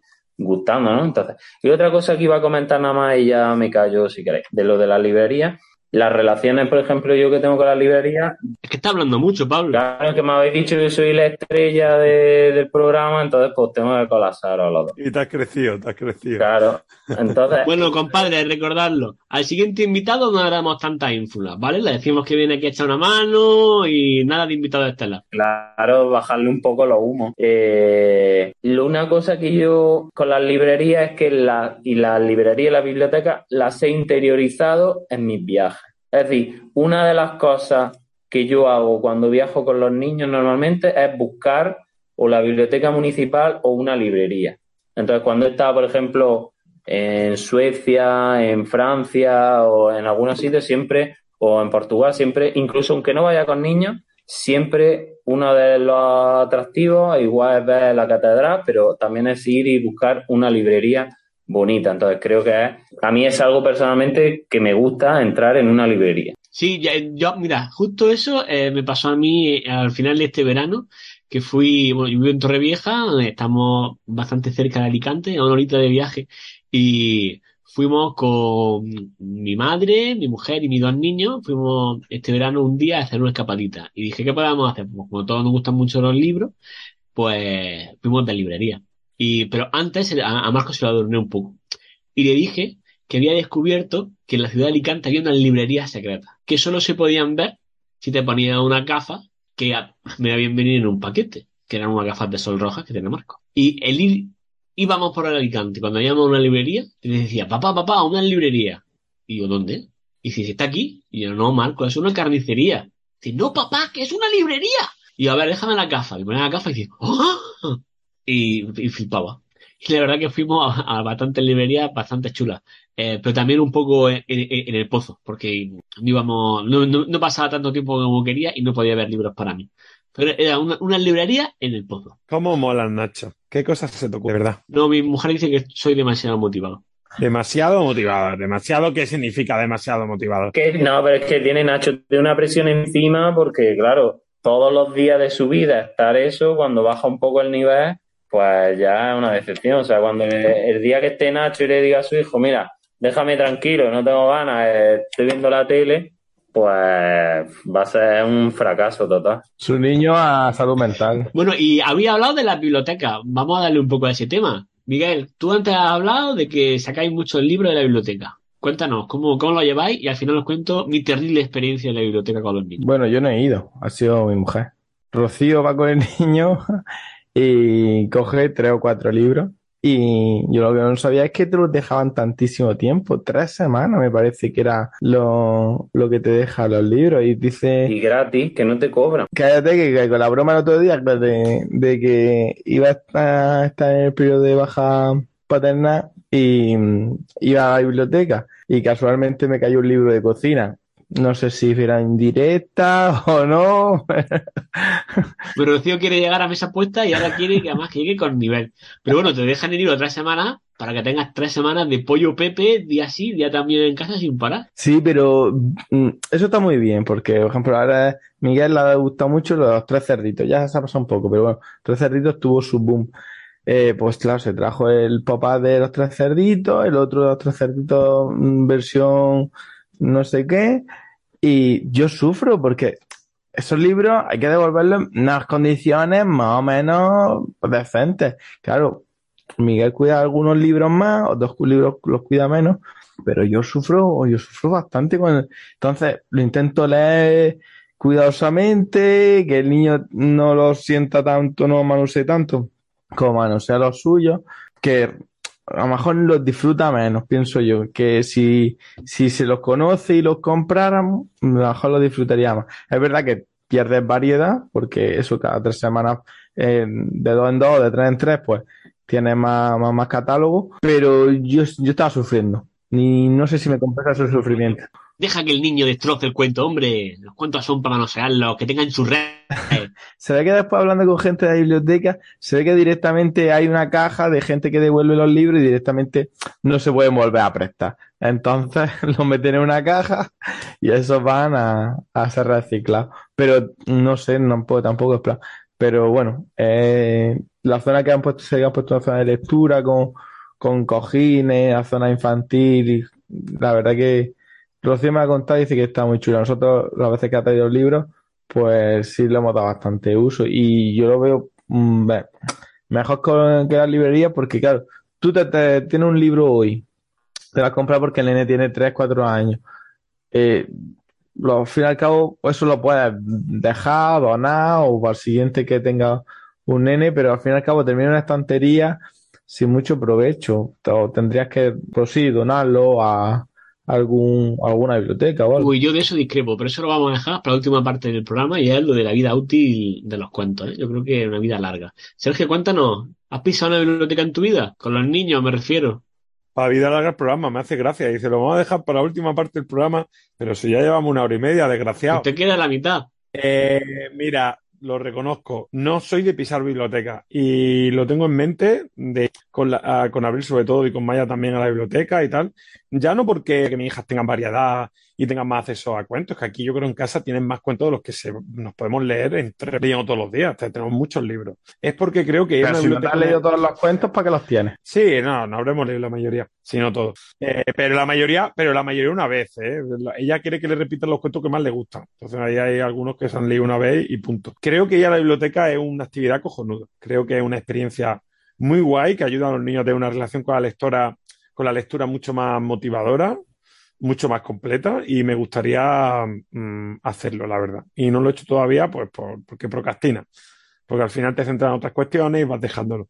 Así que mi experiencia en la biblioteca es desgraciadamente nula. Bueno, ya tenemos procrastinar, un punto para padre desobediente contra los dos puntos que tiene nuestro padre humanista con moralizar e idiosincrasia. Vamos a dar paso ahora a padre humanista que nos cuente su relación con los libros y a ver si se apunta un tanto más en las palabras raras en el programa de hoy. Eh, yo, mi relación con la biblioteca, todo lo contrario un poco de lo que estaba diciendo Sergio Miguel. Yo ya lo he dicho, de hecho, esta tarde he ido a la biblioteca porque a mi Pablo le quedaban cinco capítulos del libro que tiene ahí, entonces he ido para sacar otros para que en cuanto lo termine tenga libros que leer. Pero yo sí es verdad que lo de la librería, lo de, perdón, la biblioteca, eh, me parece lo que ha dicho Sergio, bueno, que está también comentando Miguel, me parece una actividad fantástica. De hecho, yo, pues, yo puedo ir todas las semanas, a lo mejor no, pero una vez cada dos, tres semanas, una vez al mes, seguro. Y voy como actividad pues, para estar ahí un rato. Es por lo que aporta, no solo por los libros, sino luego el hecho de sentarte, estar en silencio un poco, no sé, sentarte un rato, entretenerte, aunque sea 10 minutos. Es verdad que mi Michelle pues dura menos que mi Pablo, pero bueno, todo poco a poco. Y lo de la biblioteca un poco, lo que decía antes, también lo, incor- lo hemos incorporado a los viajes. Y yo recuerdo pues no sé, ir pues en Suecia y buscar una biblioteca ahí en un pueblo que estábamos y tal, te tenías que quitar los zapatos eh, y veía a la gente de allí, del pueblo, es decir, era, es como otra actividad de, de la vida rutinaria, por ejemplo, los viajes que, que no sé, o sea, tú cuando vas de viaje y te vas a una catedral o te vas, a los sitios más turísticos, no conoces realmente cómo vive la gente. En cambio, si te vas a una biblioteca, realmente conoces parte de la cultura de, de esa gente de, allí, de los libros, de la forma de, no sé, de, de, de cómo, eh, de cómo se sientan, de cómo están estudiando, de cómo están, no sé, distribuido todo. Entonces, a mí me parece algo uh, fantástico, me encanta. De hecho, mi relación con la biblioteca es que cuando. Aparte estoy... que tú, en, en, tu día a día aquí en Almería, no vas a la, a la catedral. No, claro, no, pero eso digo, pero digo. ¿Por qué que... vas a ir a la catedral en otros Claro, no, aquí no, pero. Vas a los bares, pues, y cuando vas a otro país tienes que ir a los bares. Digo, a la biblioteca. No, si voy a, voy a los bares también, pero, pero, pero yo, por ejemplo, mi relación con la biblioteca, para que lo entendáis, yo es como, es como un orfidal para mí. O sea, yo voy a la biblioteca cuando quiero a lo mejor dejo muchas veces a los niños en inglés y entonces en esa hora que tengo me voy a la biblioteca a lo mejor simplemente a sentarme a leer el libro que me podría estar leyendo en mi casa, pero a lo mejor voy y me siento allí en la biblioteca porque tengo un buen, o sea, me gusta el ambiente, estar allí el libro, si no voy simplemente a dar una vuelta y ver el libro, porque para mí es como espiritualmente me, me relaja y me gusta, y me, no sé, me gusta ese entorno y creo que pues también transmitirlo a los hijos es una cosa, ¿no? Pues a lo mejor a otros les gusta más llevarlo a la discoteca, pues no sé, pues cada uno, cada uno en ese. Yo que soy muy nervioso, pues la biblioteca a mí me relaja. Pues yo, yo, yo, he intentado transmitir eso a mis niños, pero a mí no me funciona. Yo fui, además, intenté, una de estas cosas, como dice Sergio, estuve procrastinándolo mucho tiempo. Y verano cuando me animé a llevar a los dos. Y Marco bien, bastante bien. Eh, y con Diana, a los dos le gustó mucho. Pero tuve un problema con el bibliotecario. Y es que el bibliotecario no entendía que yo le tenía que leer los cuentos a los niños. Me decía, es que hay gente estudiando en el piso de arriba. Y yo, pues que estudien, o sea, a mí no me parece mal. Pero ¿cómo, qué hago yo en la sala infantil si no es leerle un cuento al niño? Que no tenía sentido. En la sala infantil no hay silencio absoluto, eso está claro. Pues a mí me regañaron, Pablo, que, que, que, que estaba haciendo, que había gente estudiando arriba, en el piso de arriba. Ya, y también estaba y también hay estudiando gente en su casa, ¿no? Eso Yo aquí, yo tengo dos hipótesis. Uno, em, el tío era un gilipollas, que eh, puede ser. Dos, eh, Nacho, Nacho, el tono de voz de Nacho. Na- Nacho cuenta los cuentos, o- o- aunque en un tono de voz bastante más elevado de lo, de lo que se, de lo que se permite en una biblioteca. Mm, Nacho está bastante hueco y, y, y el tono se le está pegando un poco a Marco. Vamos a ver, yo hago lectura dramatizada, yo no leo en plano, yo le pongo Si es la sentimiento. voz de este programa, ¿qué esperáis? Pues si es el, morada- el moderador, es la voz, es la voz de este programa, pues tiene que tener un, un tono de voz correspondiente. Y ah, bueno, hay en la biblioteca, hemos hablado de biblioteca y de librería. ¿Y hay algún otro modo en el que relacionáis la literatura con los niños? ¿Ha habido con ellos alguna vez una obra de teatro? ¿Ha- ¿Cuentacuentos? ¿A lo mejor talleres relacionados con los libros? Hombre, mandarina, mandarina cuenta cuentos. Eh, pues la verdad es que es cierto, nosotros íbamos mucho a cuenta cuentos, to- todas las semanas prácticamente, íbamos a cuenta cuentos ya, pero cuando llegó el COVID, mm, nos, digamos, um, destruyó ese hábito y no lo hemos recuperado realmente desde entonces. Yo he de decir que sí, que aquí en Torrevieja eh, este verano ha habido bastantes cuentacuentos en la biblioteca y a la mitad hemos ido. Y además, después de los cuentacuentos, eh, hacían talleres también relacionados, en plan manualidades y tal, y la verdad que estaban bastante chulos. Y esto, a, la gente que... Porque que al final, si tú no tienes una relación como adulto con la literatura muy cercana, pues como hemos dicho al principio, eh, cuesta un poco que a los niños les enganche. Y a lo mejor, a través de estas cosillas, si preguntáis en las librerías podéis preguntar, y en la biblioteca, o metéis en el Twitter de Cultura Ayuntamiento y tal, seguro que encontráis alguna cosilla. Bueno, Miguel, ¿te parece si damos paso a Estela Ontiveros, nuestra comadre de referencia para este programa? Y vamos a ver qué nos cuenta ella la relación que tiene con los cuentos de sus niños. Hola, mi nombre es Esther Ontiveros y soy periodista y mamá de un niño de 10 años y de una niña de 13. Desde que eran muy pequeñitos, eh, supe que la lectura mm, tenía que ser una de sus grandes pasiones y bueno, pues intenté que así fuera, leyéndoles, mm, aun cuando no fijaban la atención en, en nada, ¿no? Pero había tantísimas opciones y, y tantísimos libros preciosos que que creo que, merece la pena empezar muy prontito, aún teniendo la incertidumbre de si realmente están prestando atención a lo que les estás contando. Porque ciertamente los, los colores, eh, el, el, libro como objeto con el que eh, jugar o experimentar la sensación de, de tocar es bastante... Eh, pedagógico, por no hablar ya de, el relato eh, en, la voz de, del papá o de la mamá y cómo eso eh, se convierte en, casi una música identificable para los oídos de, los bebés y, de los niños y las niñas desde muy pequeñitos. Y no me quiero olvidar de los libros como eh, puente hacia el conocimiento de muchas materias. Eh, un cuento, un, un, libro bien expresado, bien adaptado, atractivo, puede convertirse en la puerta que abre la inquietud para conocer otros, otros temas. ¿no? Eh, nosotros hemos leído muchísima poesía. También hemos leído biografías, les encantan las biografías. Eh, recuerdo un libro de David Bowie, de Frida Kahlo, de Federico García Lorca, que eh, bueno, no solamente ha sido una delicia leerlo con ellos, sino que también les ha abierto las puertas al conocimiento de, bueno, de estos grandes genios. Y, también mmm, a las grandes obras literarias, clásicos de la literatura, como Rebelión en la Granja o, bueno, eh, El Quijote, como no, también tiene unas ediciones muy chulas para leérselas y, eso ha convertido en, estos libros que a nosotros quizá cuando éramos pequeños y pequeñas se nos convertían en unos ladrillos infumables en algo muy, muy atractivo. Y ellos más adelante pues ya tendrán tiempo de descubrir la obra original, pero hay ediciones muy, muy chulas.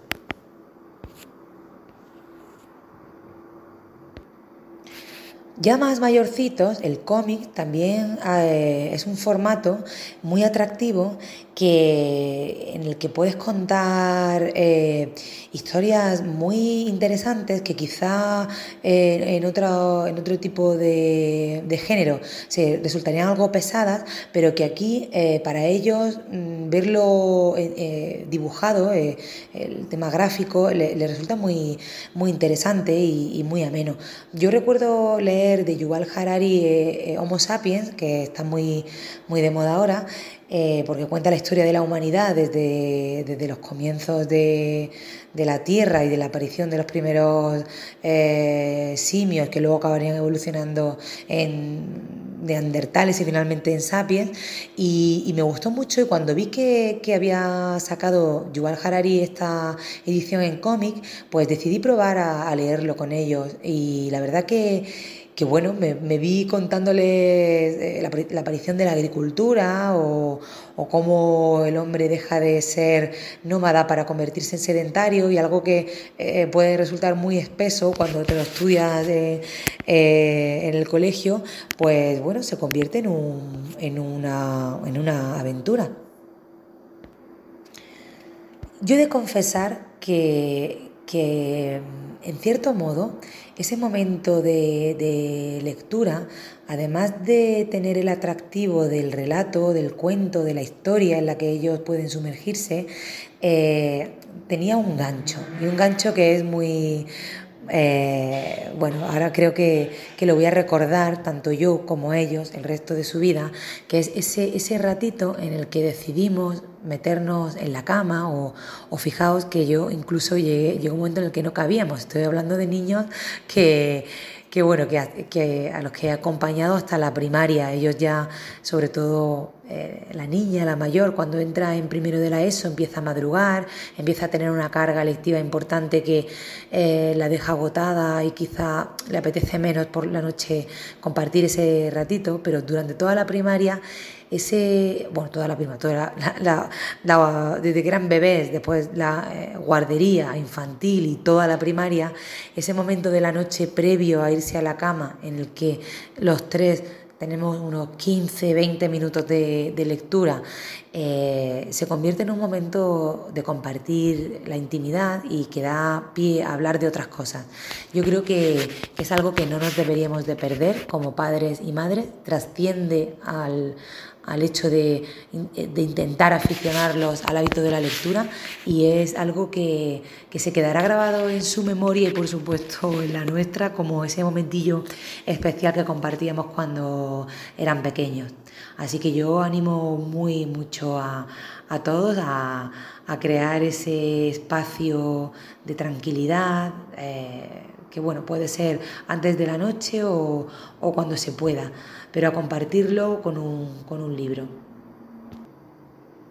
Y verlos crecer, eh, la verdad, ver, ver cómo en un principio en esa estantería había un conjunto de cuentos clásicos y, quizá muy, muy pedagógicos, ¿no? A, a pasar a un cuento en el que ya piden acción y piden aventuras y para más tarde dejarlos que, sean ellos quienes cogen sus novelas y, vayas con ellos a la librería y dejar que escojan su literatura. Ahora, por ejemplo, eh, la mayor está con Laura Gallego, esas trilogías maravillosas que ya lee ella sola por la noche, ya no, no le hace falta que esté yo junto a ella.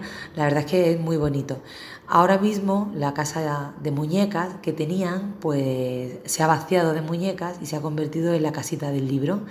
Una casita del libro que hemos ordenado como una biblioteca por temáticas temáticas como, bueno, pues ya no tengo miedo o eh, qué personajazo, ¿no? que son las biografías, o I Love English, que también tenemos en otros idiomas, y me gustan los animales, viajar por el mundo, en fin, qué grande es el universo, lo tenemos ordenado por temáticas, eh, son libros joya que ya ellos no leen, pero que se quedarán en, el salón de nuestra casa para siempre y que nos recordarán los, momentos que hemos vivido y todo el aprendizaje y todo el disfrute que, nos llevamos.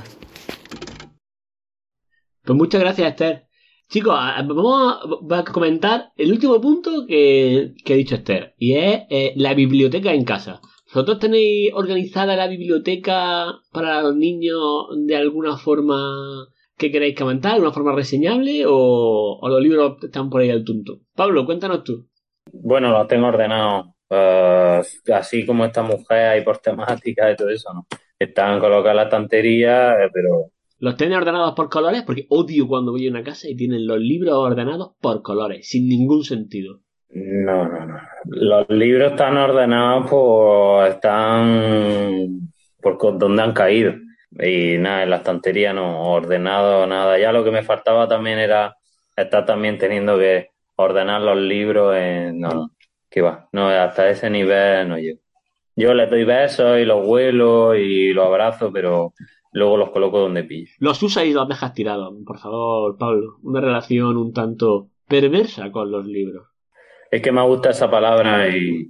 Y la aplica, y la aplica. Mira, pues os, cuento yo cómo tengo la mía. Y luego si queréis me nos contéis la vuestra. Yo tengo la biblioteca de los niños en separada en, tres sitios diferentes. el grueso de la biblioteca eh, lo tengo en una estantería en el despacho, en cuatro baldas, donde habrá unos 70 libros, más o menos. A ojo de buen cubrir, a lo mejor hay menos, pero yo creo que hay 20 por balda, un poquito menos hay. Luego tengo en el salón, en el despacho de los niños no suelen entrar, no deben de entrar en el despacho. Así que esos libros en principio ellos no los tienen accesibles, ¿vale? Luego tenemos en el salón dos baldas de estas que venden en el, Ikea, muy estrechitas, que Ikea quiere que pongamos fotos ahí para mostrarlas. Pues yo pongo libros. Y esos libros que tenemos en las baldas se los solemos ir, ir, rotando. Cada, cada tiempo, pues cuando lleva un libro mucho tiempo ahí, lo guardamos en la biblioteca y la biblioteca del despacho. ¿Los domingos tenemos la rutina en casa? Sí, Sergio, soy muy de rutina. El hábito, el hábito. Ah, perdón, bueno, en casa los domingos tenemos el hábito de que es que cuando vemos, cuando vemos la tele con los, con los peques y vemos una peli. Y después de ver la peli, le, otra, viene la otra parte del hábito, que es entrar al despacho a que los niños elijan los cuentos. Que, no, eso, eso es rutina, es rutina. mira que hemos hecho un programa y sigo sin enterarme. Eso es rutina. Siempre lo hace de la misma manera. El objetivo es la conducta. No, el objetivo es que cambien los libros que tienen ahí para ver. no tiene un objetivo más elevado que el darle cierto protagonismo en, el, elegir la literatura que quieren. Y luego tengo una pequeñita colección en, el cuarto. En el cuarto de los niños, que son los que utilizamos eh, en la rutina de dormir, Sergio. ¿Es rutina? ¿Es el, objetivo de la rutina es lo que haces o, que se duerma. Lo que hago.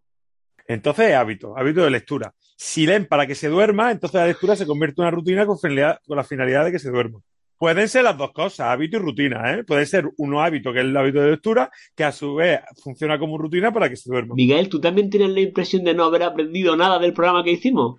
Es decir, que son sinónimos.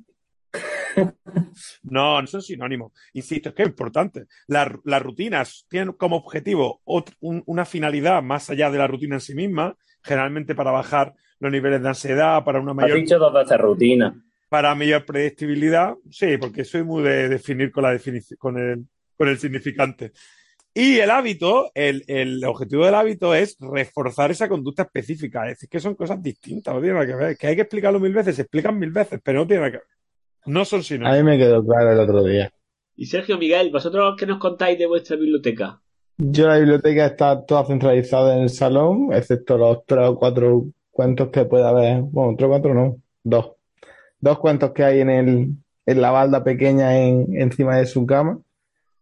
Y lo que sí hemos intentado que sean accesibles para ellos, que sean ellos los que puedan dejar y coger pues, una estantería baja y, y más o menos tenemos ahí un- todos los cuentos que le gustan. Están en un, en un cuadrado, porque tenemos la, la típica estantería del IKEA, esa de, de cuadros, la Kallax, que sirve tanto para juegos de mesa como para, para libros y cajones para juguetes de niños.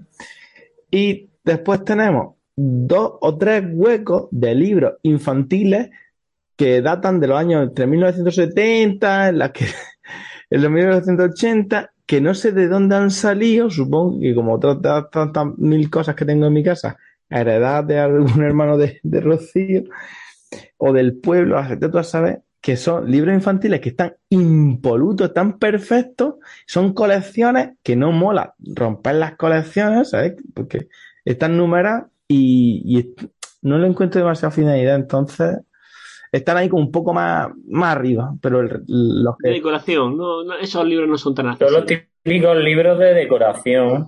Son como la enciclopedia hoy día, ¿no? Un poco más así como de decoración para la estantería, la...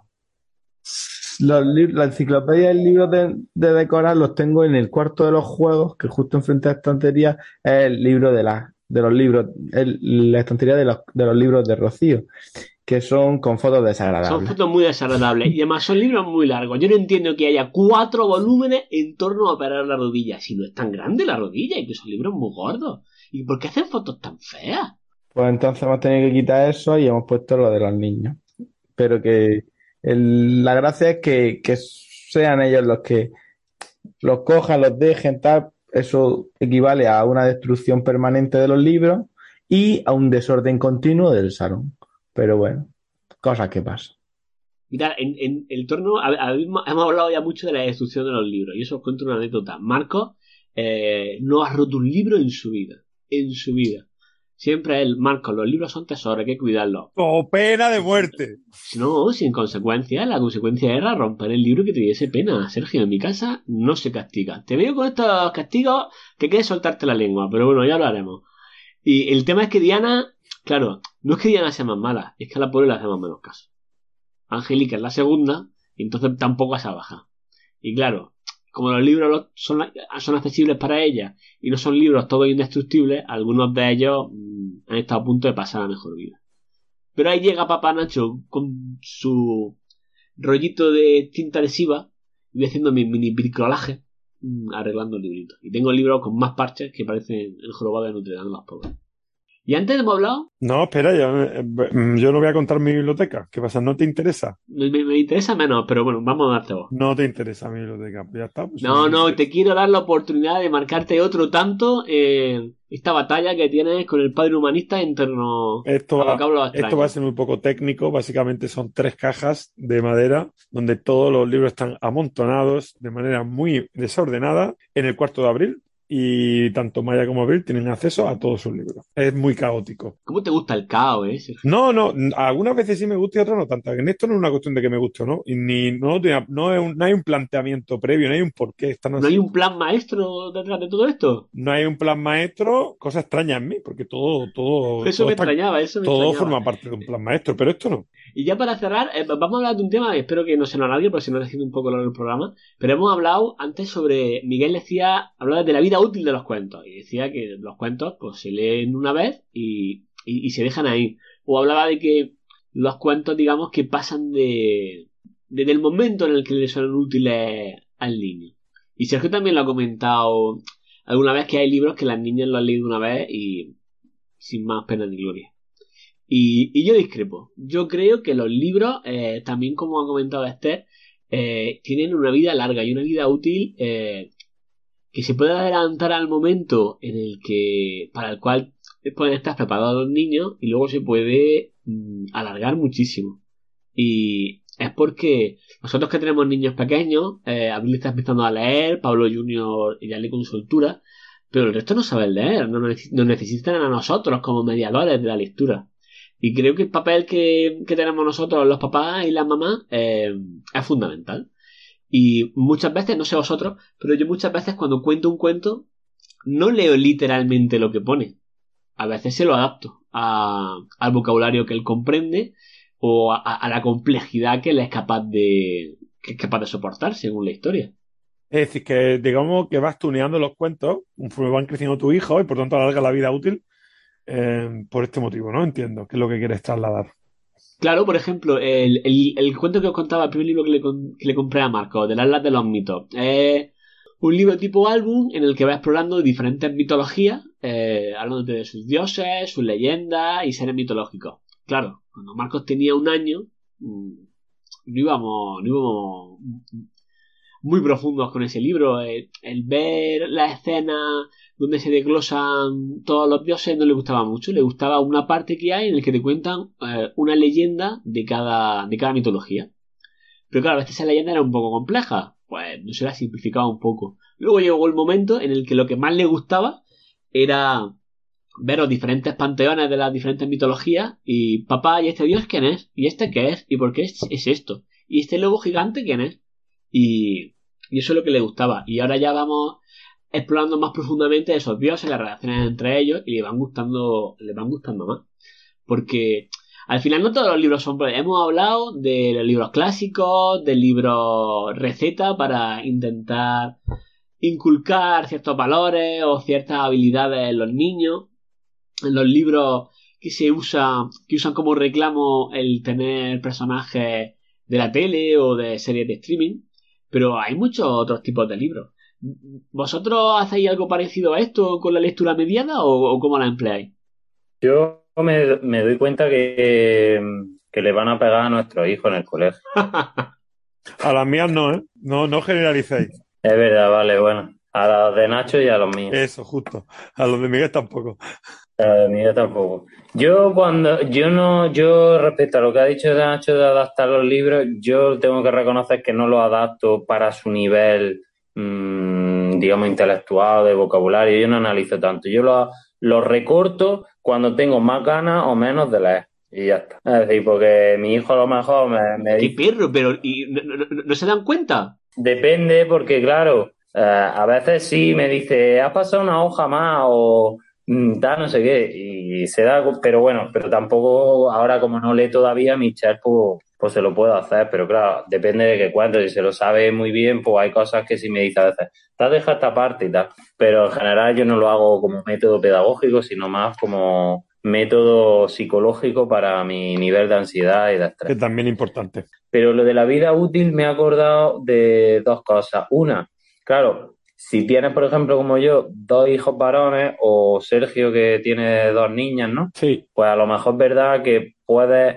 eh, alargar más la vida de esos cuentos, porque si son cuentos a lo mejor que le puedan gustar más, a lo mejor un cuento determinado que le gusta a niñas o a los niños, ¿me entiendes? Por ejemplo, a determinados tipos, por mucho que queramos, hay determinados tipos de libros o de historias que le gustan a unos niños y luego a las niñas otras. Entonces, por ejemplo, yo, que mi Pablo aprendió a leer con Super Patata, que les tengo mucho cariño a esos libros, pues estoy viendo a ver si el verano que viene eh, mi Michelle empieza a aprender un poco a leer y se empieza también, digamos, a conocer la lectura con esos libros. Entonces, claro, mi Pablo se lo ha leído una vez, Super Patata, o a lo mejor un poco algún libro dos o tres veces, pero ya no lo ha vuelto a leer. Entonces, ahora con mi Michelle, pues se le da una vida, se le da, se le alarga un poco la vida, seguro que luego lo vuelve a coger él, etcétera.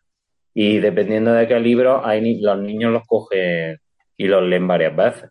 Incluso amigos de mi Pablo. Pero porque ya estaba hablando de los libros de Pablo que son más tipo Jerónimo Stilton, que ya son pequeñas Ahora estoy novelas. hablando de eso, los de, los, los de más infantil, los que tiene Michelle, lo hemos podido ver 20.000 veces y eso, lo, como estaba diciendo antes Miguel, según las fases, que hay fases que te dan, le dan al niño por leer o el lobo, o los tres cerditos, o Daniela la pirata, ¿no? Entonces, dependiendo de eso. Y luego me estaba acordando que, que también con lo que ha dicho Miguel, que yo, por ejemplo, tengo ahí libros que eran de cuando yo hay un libro que le tengo mucho cariño, que era de cuando yo era pequeño. Es decir, y, y ese libro me acuerdo que, que lo busqué, que lo busqué no sube muchos años dónde estaba y cuando lo encontré me hizo mucha ilusión y se lo he vuelto a leer a mi hijo y, y- y le ha gustado. Entonces, la vida útil, el libro a lo mejor, vale, un- tu hijo a ese no le gusta, pero a lo mejor llega otro y es, decir, que es algo perenne. es algo que, que no pasa en muchos libros las generaciones, da igual el tiempo que pase. Yo para seguir hablando del tema de la, de la vida de los libros, es que ciertamente los libros que estaba hablando Pablo, eh, las, pequeñas novelas que ya lee Pablo Junior, sí que pueden tener solo una lectura. Pero echando un ojo a la biblioteca de libros expuestos, que he contado que tengo en, el sillón, eh, voy a enseñar a cámara, eh, en honor a Pablo, eh, un par de libros de estos que no, que no tiene ese concepto de la relectura no tiene sentido. Uno es Pierre y el detective del laberinto. Es una serie de libros tipo Buscando a Wally, en el que se ven escenarios muy diferentes, todos con una temática que los va hilando, en el que hay que buscar ciertas cosas. Esos libros, eh, yo se lo digo a Marco, tenemos dos versiones. Uno, jugar a buscar cosas, y otro es simplemente verlos y ver situaciones en las que se encuentran muchos personajes. Porque si os acordáis de Wally, vale, estaba buscando a Wally, pero luego había dos trogloditas que uno le tiraba una piedra a otro, otro se tiraba por el cuello de un diplodocus como si fuese un tobogán. Y estos libros, por ejemplo, eh, no se acaban, eh, son infinitos. Y otro, por ejemplo, que tengo por aquí es La feroz enciclopedia de los lobos, que es eh, un libro en el que, a modo de, glosario, nos va enseñando los diferentes tipos de lobos más o menos feroces que nos podemos encontrar en los diferentes cuentos. Y esto es lo mismo, no un libro que se lea de pe a pa. Eh, un día coge el marco, lo abre, mira los dibujos, papá, este lobo cuál es, y al final son los libros eh, se les puede dar mucha vida. Y también una cosa que hemos hablado antes es sobre el precio. No sé si esto... Miguel a mí me lo ha comentado alguna vez. Que dice que los libros del niño le parecen carísimos. Y es cierto que al final el dinero es un impedimento de muchas familias y a la cultura también. Yo quiero decir eso, el que invertir en un libro al final puede ser invertir en muchas horas de ocio. Cuéntanos, Miguel. Que... No, quería comentar que la, que la vida útil de los libros, estos que tú has nombrado, tú depende del conocimiento que tengas de los libros. Es como lo que he comentado a raíz del audio de Begoña, de quién entra a la librería buscando qué, el tipo de, usuario de la librería, qué, qué tipo de, de libro vas buscando, si te deja recomendado, si no. Tú eres un experto en, en librería, en libros, en, en posibilidades que te dan los libros como herramienta o, cosas que te... Yo, el ciego que... ¿Cómo es? si, no sabes que existe, directamente no lo voy a encontrar. Yo no voy a buscar ese libro. Eh, yo lo vi todavía en tu casa, el de los lobos, y es cierto que, que no es un libro para cogerlo y abrirle la página y terminarlo por la última. No es un cuento, no es una historia no una, una novela ni nada, directamente es pues como otro tipo de... No, yo lo voy a comparar con otro tipo de juguete. Eh, es un ocio que en formato libro, pero es buscar personajes o el de los lobos es eh, dentro de la literatura que te aparece el lobo, entonces los reconoces, el de los tres cerditos puede ser este, sale el, lobo de los tres cerditos, el de los cabritillos, sale el... Entonces, eh, te dan recursos de entretenimiento o con el formato libro, pero no es lo que yo que desconozco el mundo tan amplio que existe en los libros, porque es un mundo inmenso, porque las librerías, yo no he comentado acerca de las librerías, pero yo a la librería no he ido con, con Miguel, yo a la librería voy yo solo y es como entrar en el pasillo de las salsas del supermercado, ¿sabes? Que te pone a mirarlas todas, pues eso es la librería, que te pone a mirar uno por uno y dices tú, que voy a estar estas cosas tan chulas que a lo mejor antes no existían o yo desconocía. Pero claro, gracias a, estos temas, hablas con, gente que está muy metida en el mundillo, o, que te, o regalos como hace Pablo, que te dan, te abren los ojos y te dan recursos y te, y te enseñan lo chulo que está este hobby, y lo chulo que está este, este tipo de entretenimiento, pues la verdad que vas conociendo más y más y, y te traen ganas de ir a la biblioteca, te entran ganas de ir a un cuentacuentos, de acercarte a, a, a, la librería otro día a ver si tienen ese, ese rincón, pero que yo por lo menos es con lo que me quedo de, de todo esto. Y el precio, claro que me parece muy caro de los libros, pero es que si después lo usamos, mm, 3, 4, 5 años, si tienes dos niños, te lo puedes usar dos generaciones o dos generaciones no, lo puedes usar durante la, la- infancia de los dos. La verdad que precio entre las veces que lo uses, te sabes si se- sea rentable o no te sale rentable. Bueno, chicos, eh, ¿queréis cerrar con alguna, con alguna conclusión? Y, terminamos por hoy el tema de los cuentos, porque a mí hay... La verdad que es que soy yo quien propuso, quien propuso este tema y la verdad que a mí sí me quedan muchas cosas en el tintero, porque como ha dicho Miguel, para mí Nadie lo sospechaba. Para mí este mundo es inmenso y me gustaría hablar de un montón de cosas. Lo que ha dicho Pablo de la relación entre el colegio y los libros me parece importantísimo lo que ha apuntado él y creo que eso se merece hablar bastante más del tema. También sobre una cosa que yo no conocía que era eh, cuentos contados en YouTube. No sé si estoy a favor o me parece una aberración, pero tiro más hacia la aberración. Y en Spotify hay un montón. En Spotify no me parece tan mal, pero en YouTube me parece muy mal. También me gustaría que me contaseis más anécdotas, más cuentos favoritos. O sea, quiero que me contéis muchas cosas más. Así que estás por seguro que voy a intentar liaros para hacer otro programa sobre cuentos infantiles tarde o temprano. Pero ya esto se nos está yendo de madre y quiero que me deis algún tipo de conclusión, algo que queráis puntualizar sobre el tema de la literatura infantil. Así que vamos a empezar por Padres Obedientes. Pues para eso obediente, mm, nada, mi relación con la lectura siempre ha sido un poco ambigua. Ah, me ha gustado, me ha gustado el mundo de los libros, de la historia, de la imaginación que hacía falta para, para, para leer, imaginarse todo lo que sucedía en, los relatos que se leían y tal. Siempre me ha gustado mucho, pero he leído poco. Y creo que esa ambigüedad la estoy arrastrando también a, mi hija. Eh, yo escucho a ti, a Pablo, a, a las comadres que han participado hoy en el programa y siento un poco de envidia, de envidia de no tener pues ese hábito con la lectura, esa buena relación que tenéis vosotros con los libros, con la lectura, cómo se lo está inculcando de esa manera tan natural a vuestros hijos. Y me encantaría, me encantaría en ese sentido estar, estar en vuestra posición. Son excusas, ¿no? Porque realmente si te apetece algo que está tan a mano, al final lo consigues llevar adelante. Pero bueno, me imagino que mis prioridades van por otro lado. Al final uno invierte su energía y su motivación en, en lo que puede. Y parece que la lectura la estoy dejando un poco de lado, ¿no? O más de lo que a mí me gustaría. Así que nada, de este, de este programa me llevo un poquito lo que ha dicho Miguel, ideas y, y, y, en fin, un poquito de envidia, pero la vez un poco de esperanza de ver cómo otras personas como vosotros sois capaces de, de incul- inculcar el amor por la lectura de vuestro hijo o hija. Así que nada, eso, eso que me llevo. Yo me llevo como si fuera un propósito de año nuevo, ¿no? Eh, tengo varios apuntes de cosas, de ideas que me quedo que para hacer y, y yo espero que sea en breve y en, en futuros programas si hay alguno de los libros por, por, por contaros la que, lo que, cómo lo he hecho y la experiencia que hemos tenido.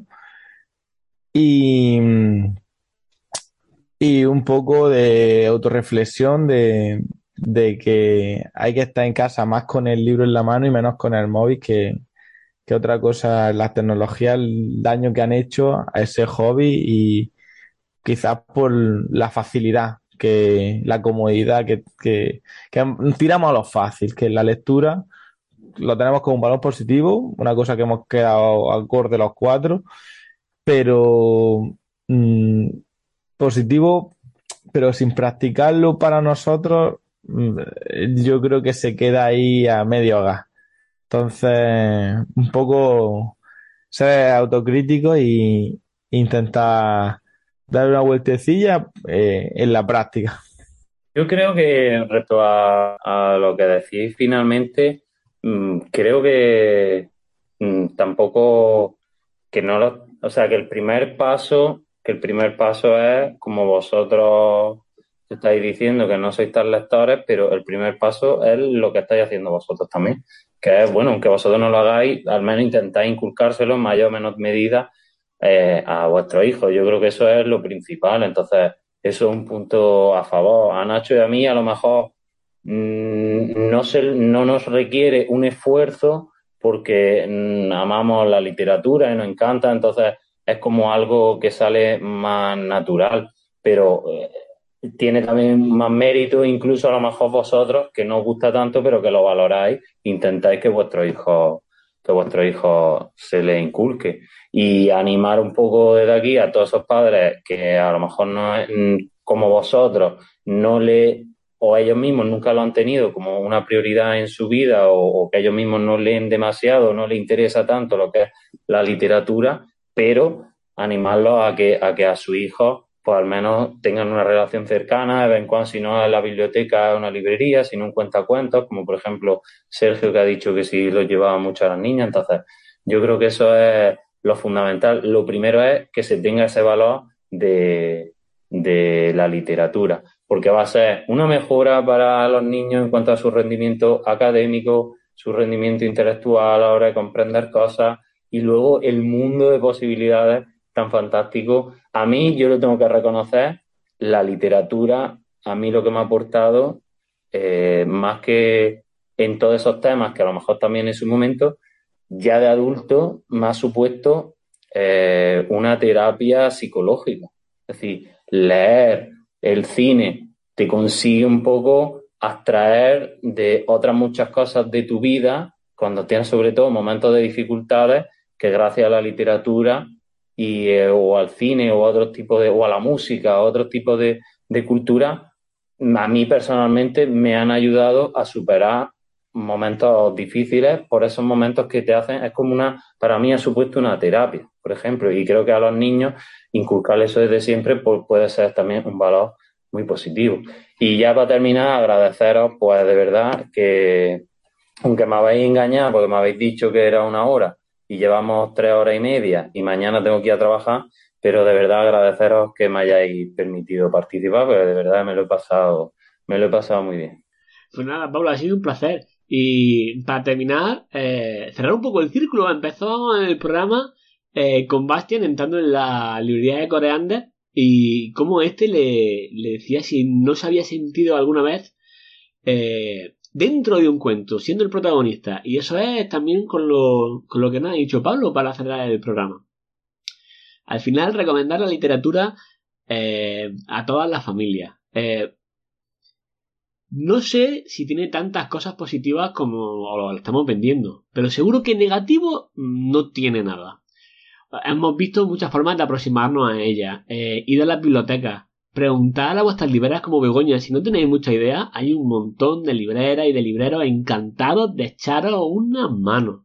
Si no sabéis muy bien cómo empezar, eh, escuchad un poco las recomendaciones que nos he Y simplemente, pues nada, que hemos estado encantados de pasar con vosotros un buen rato, que me alegro mucho que Pablo se haya divertido, que al final es para lo que venimos aquí, y emplazaros a todos a vernos en el próximo programa de Compadre. Así que Chicos, nos despedimos. Hasta luego, compadre.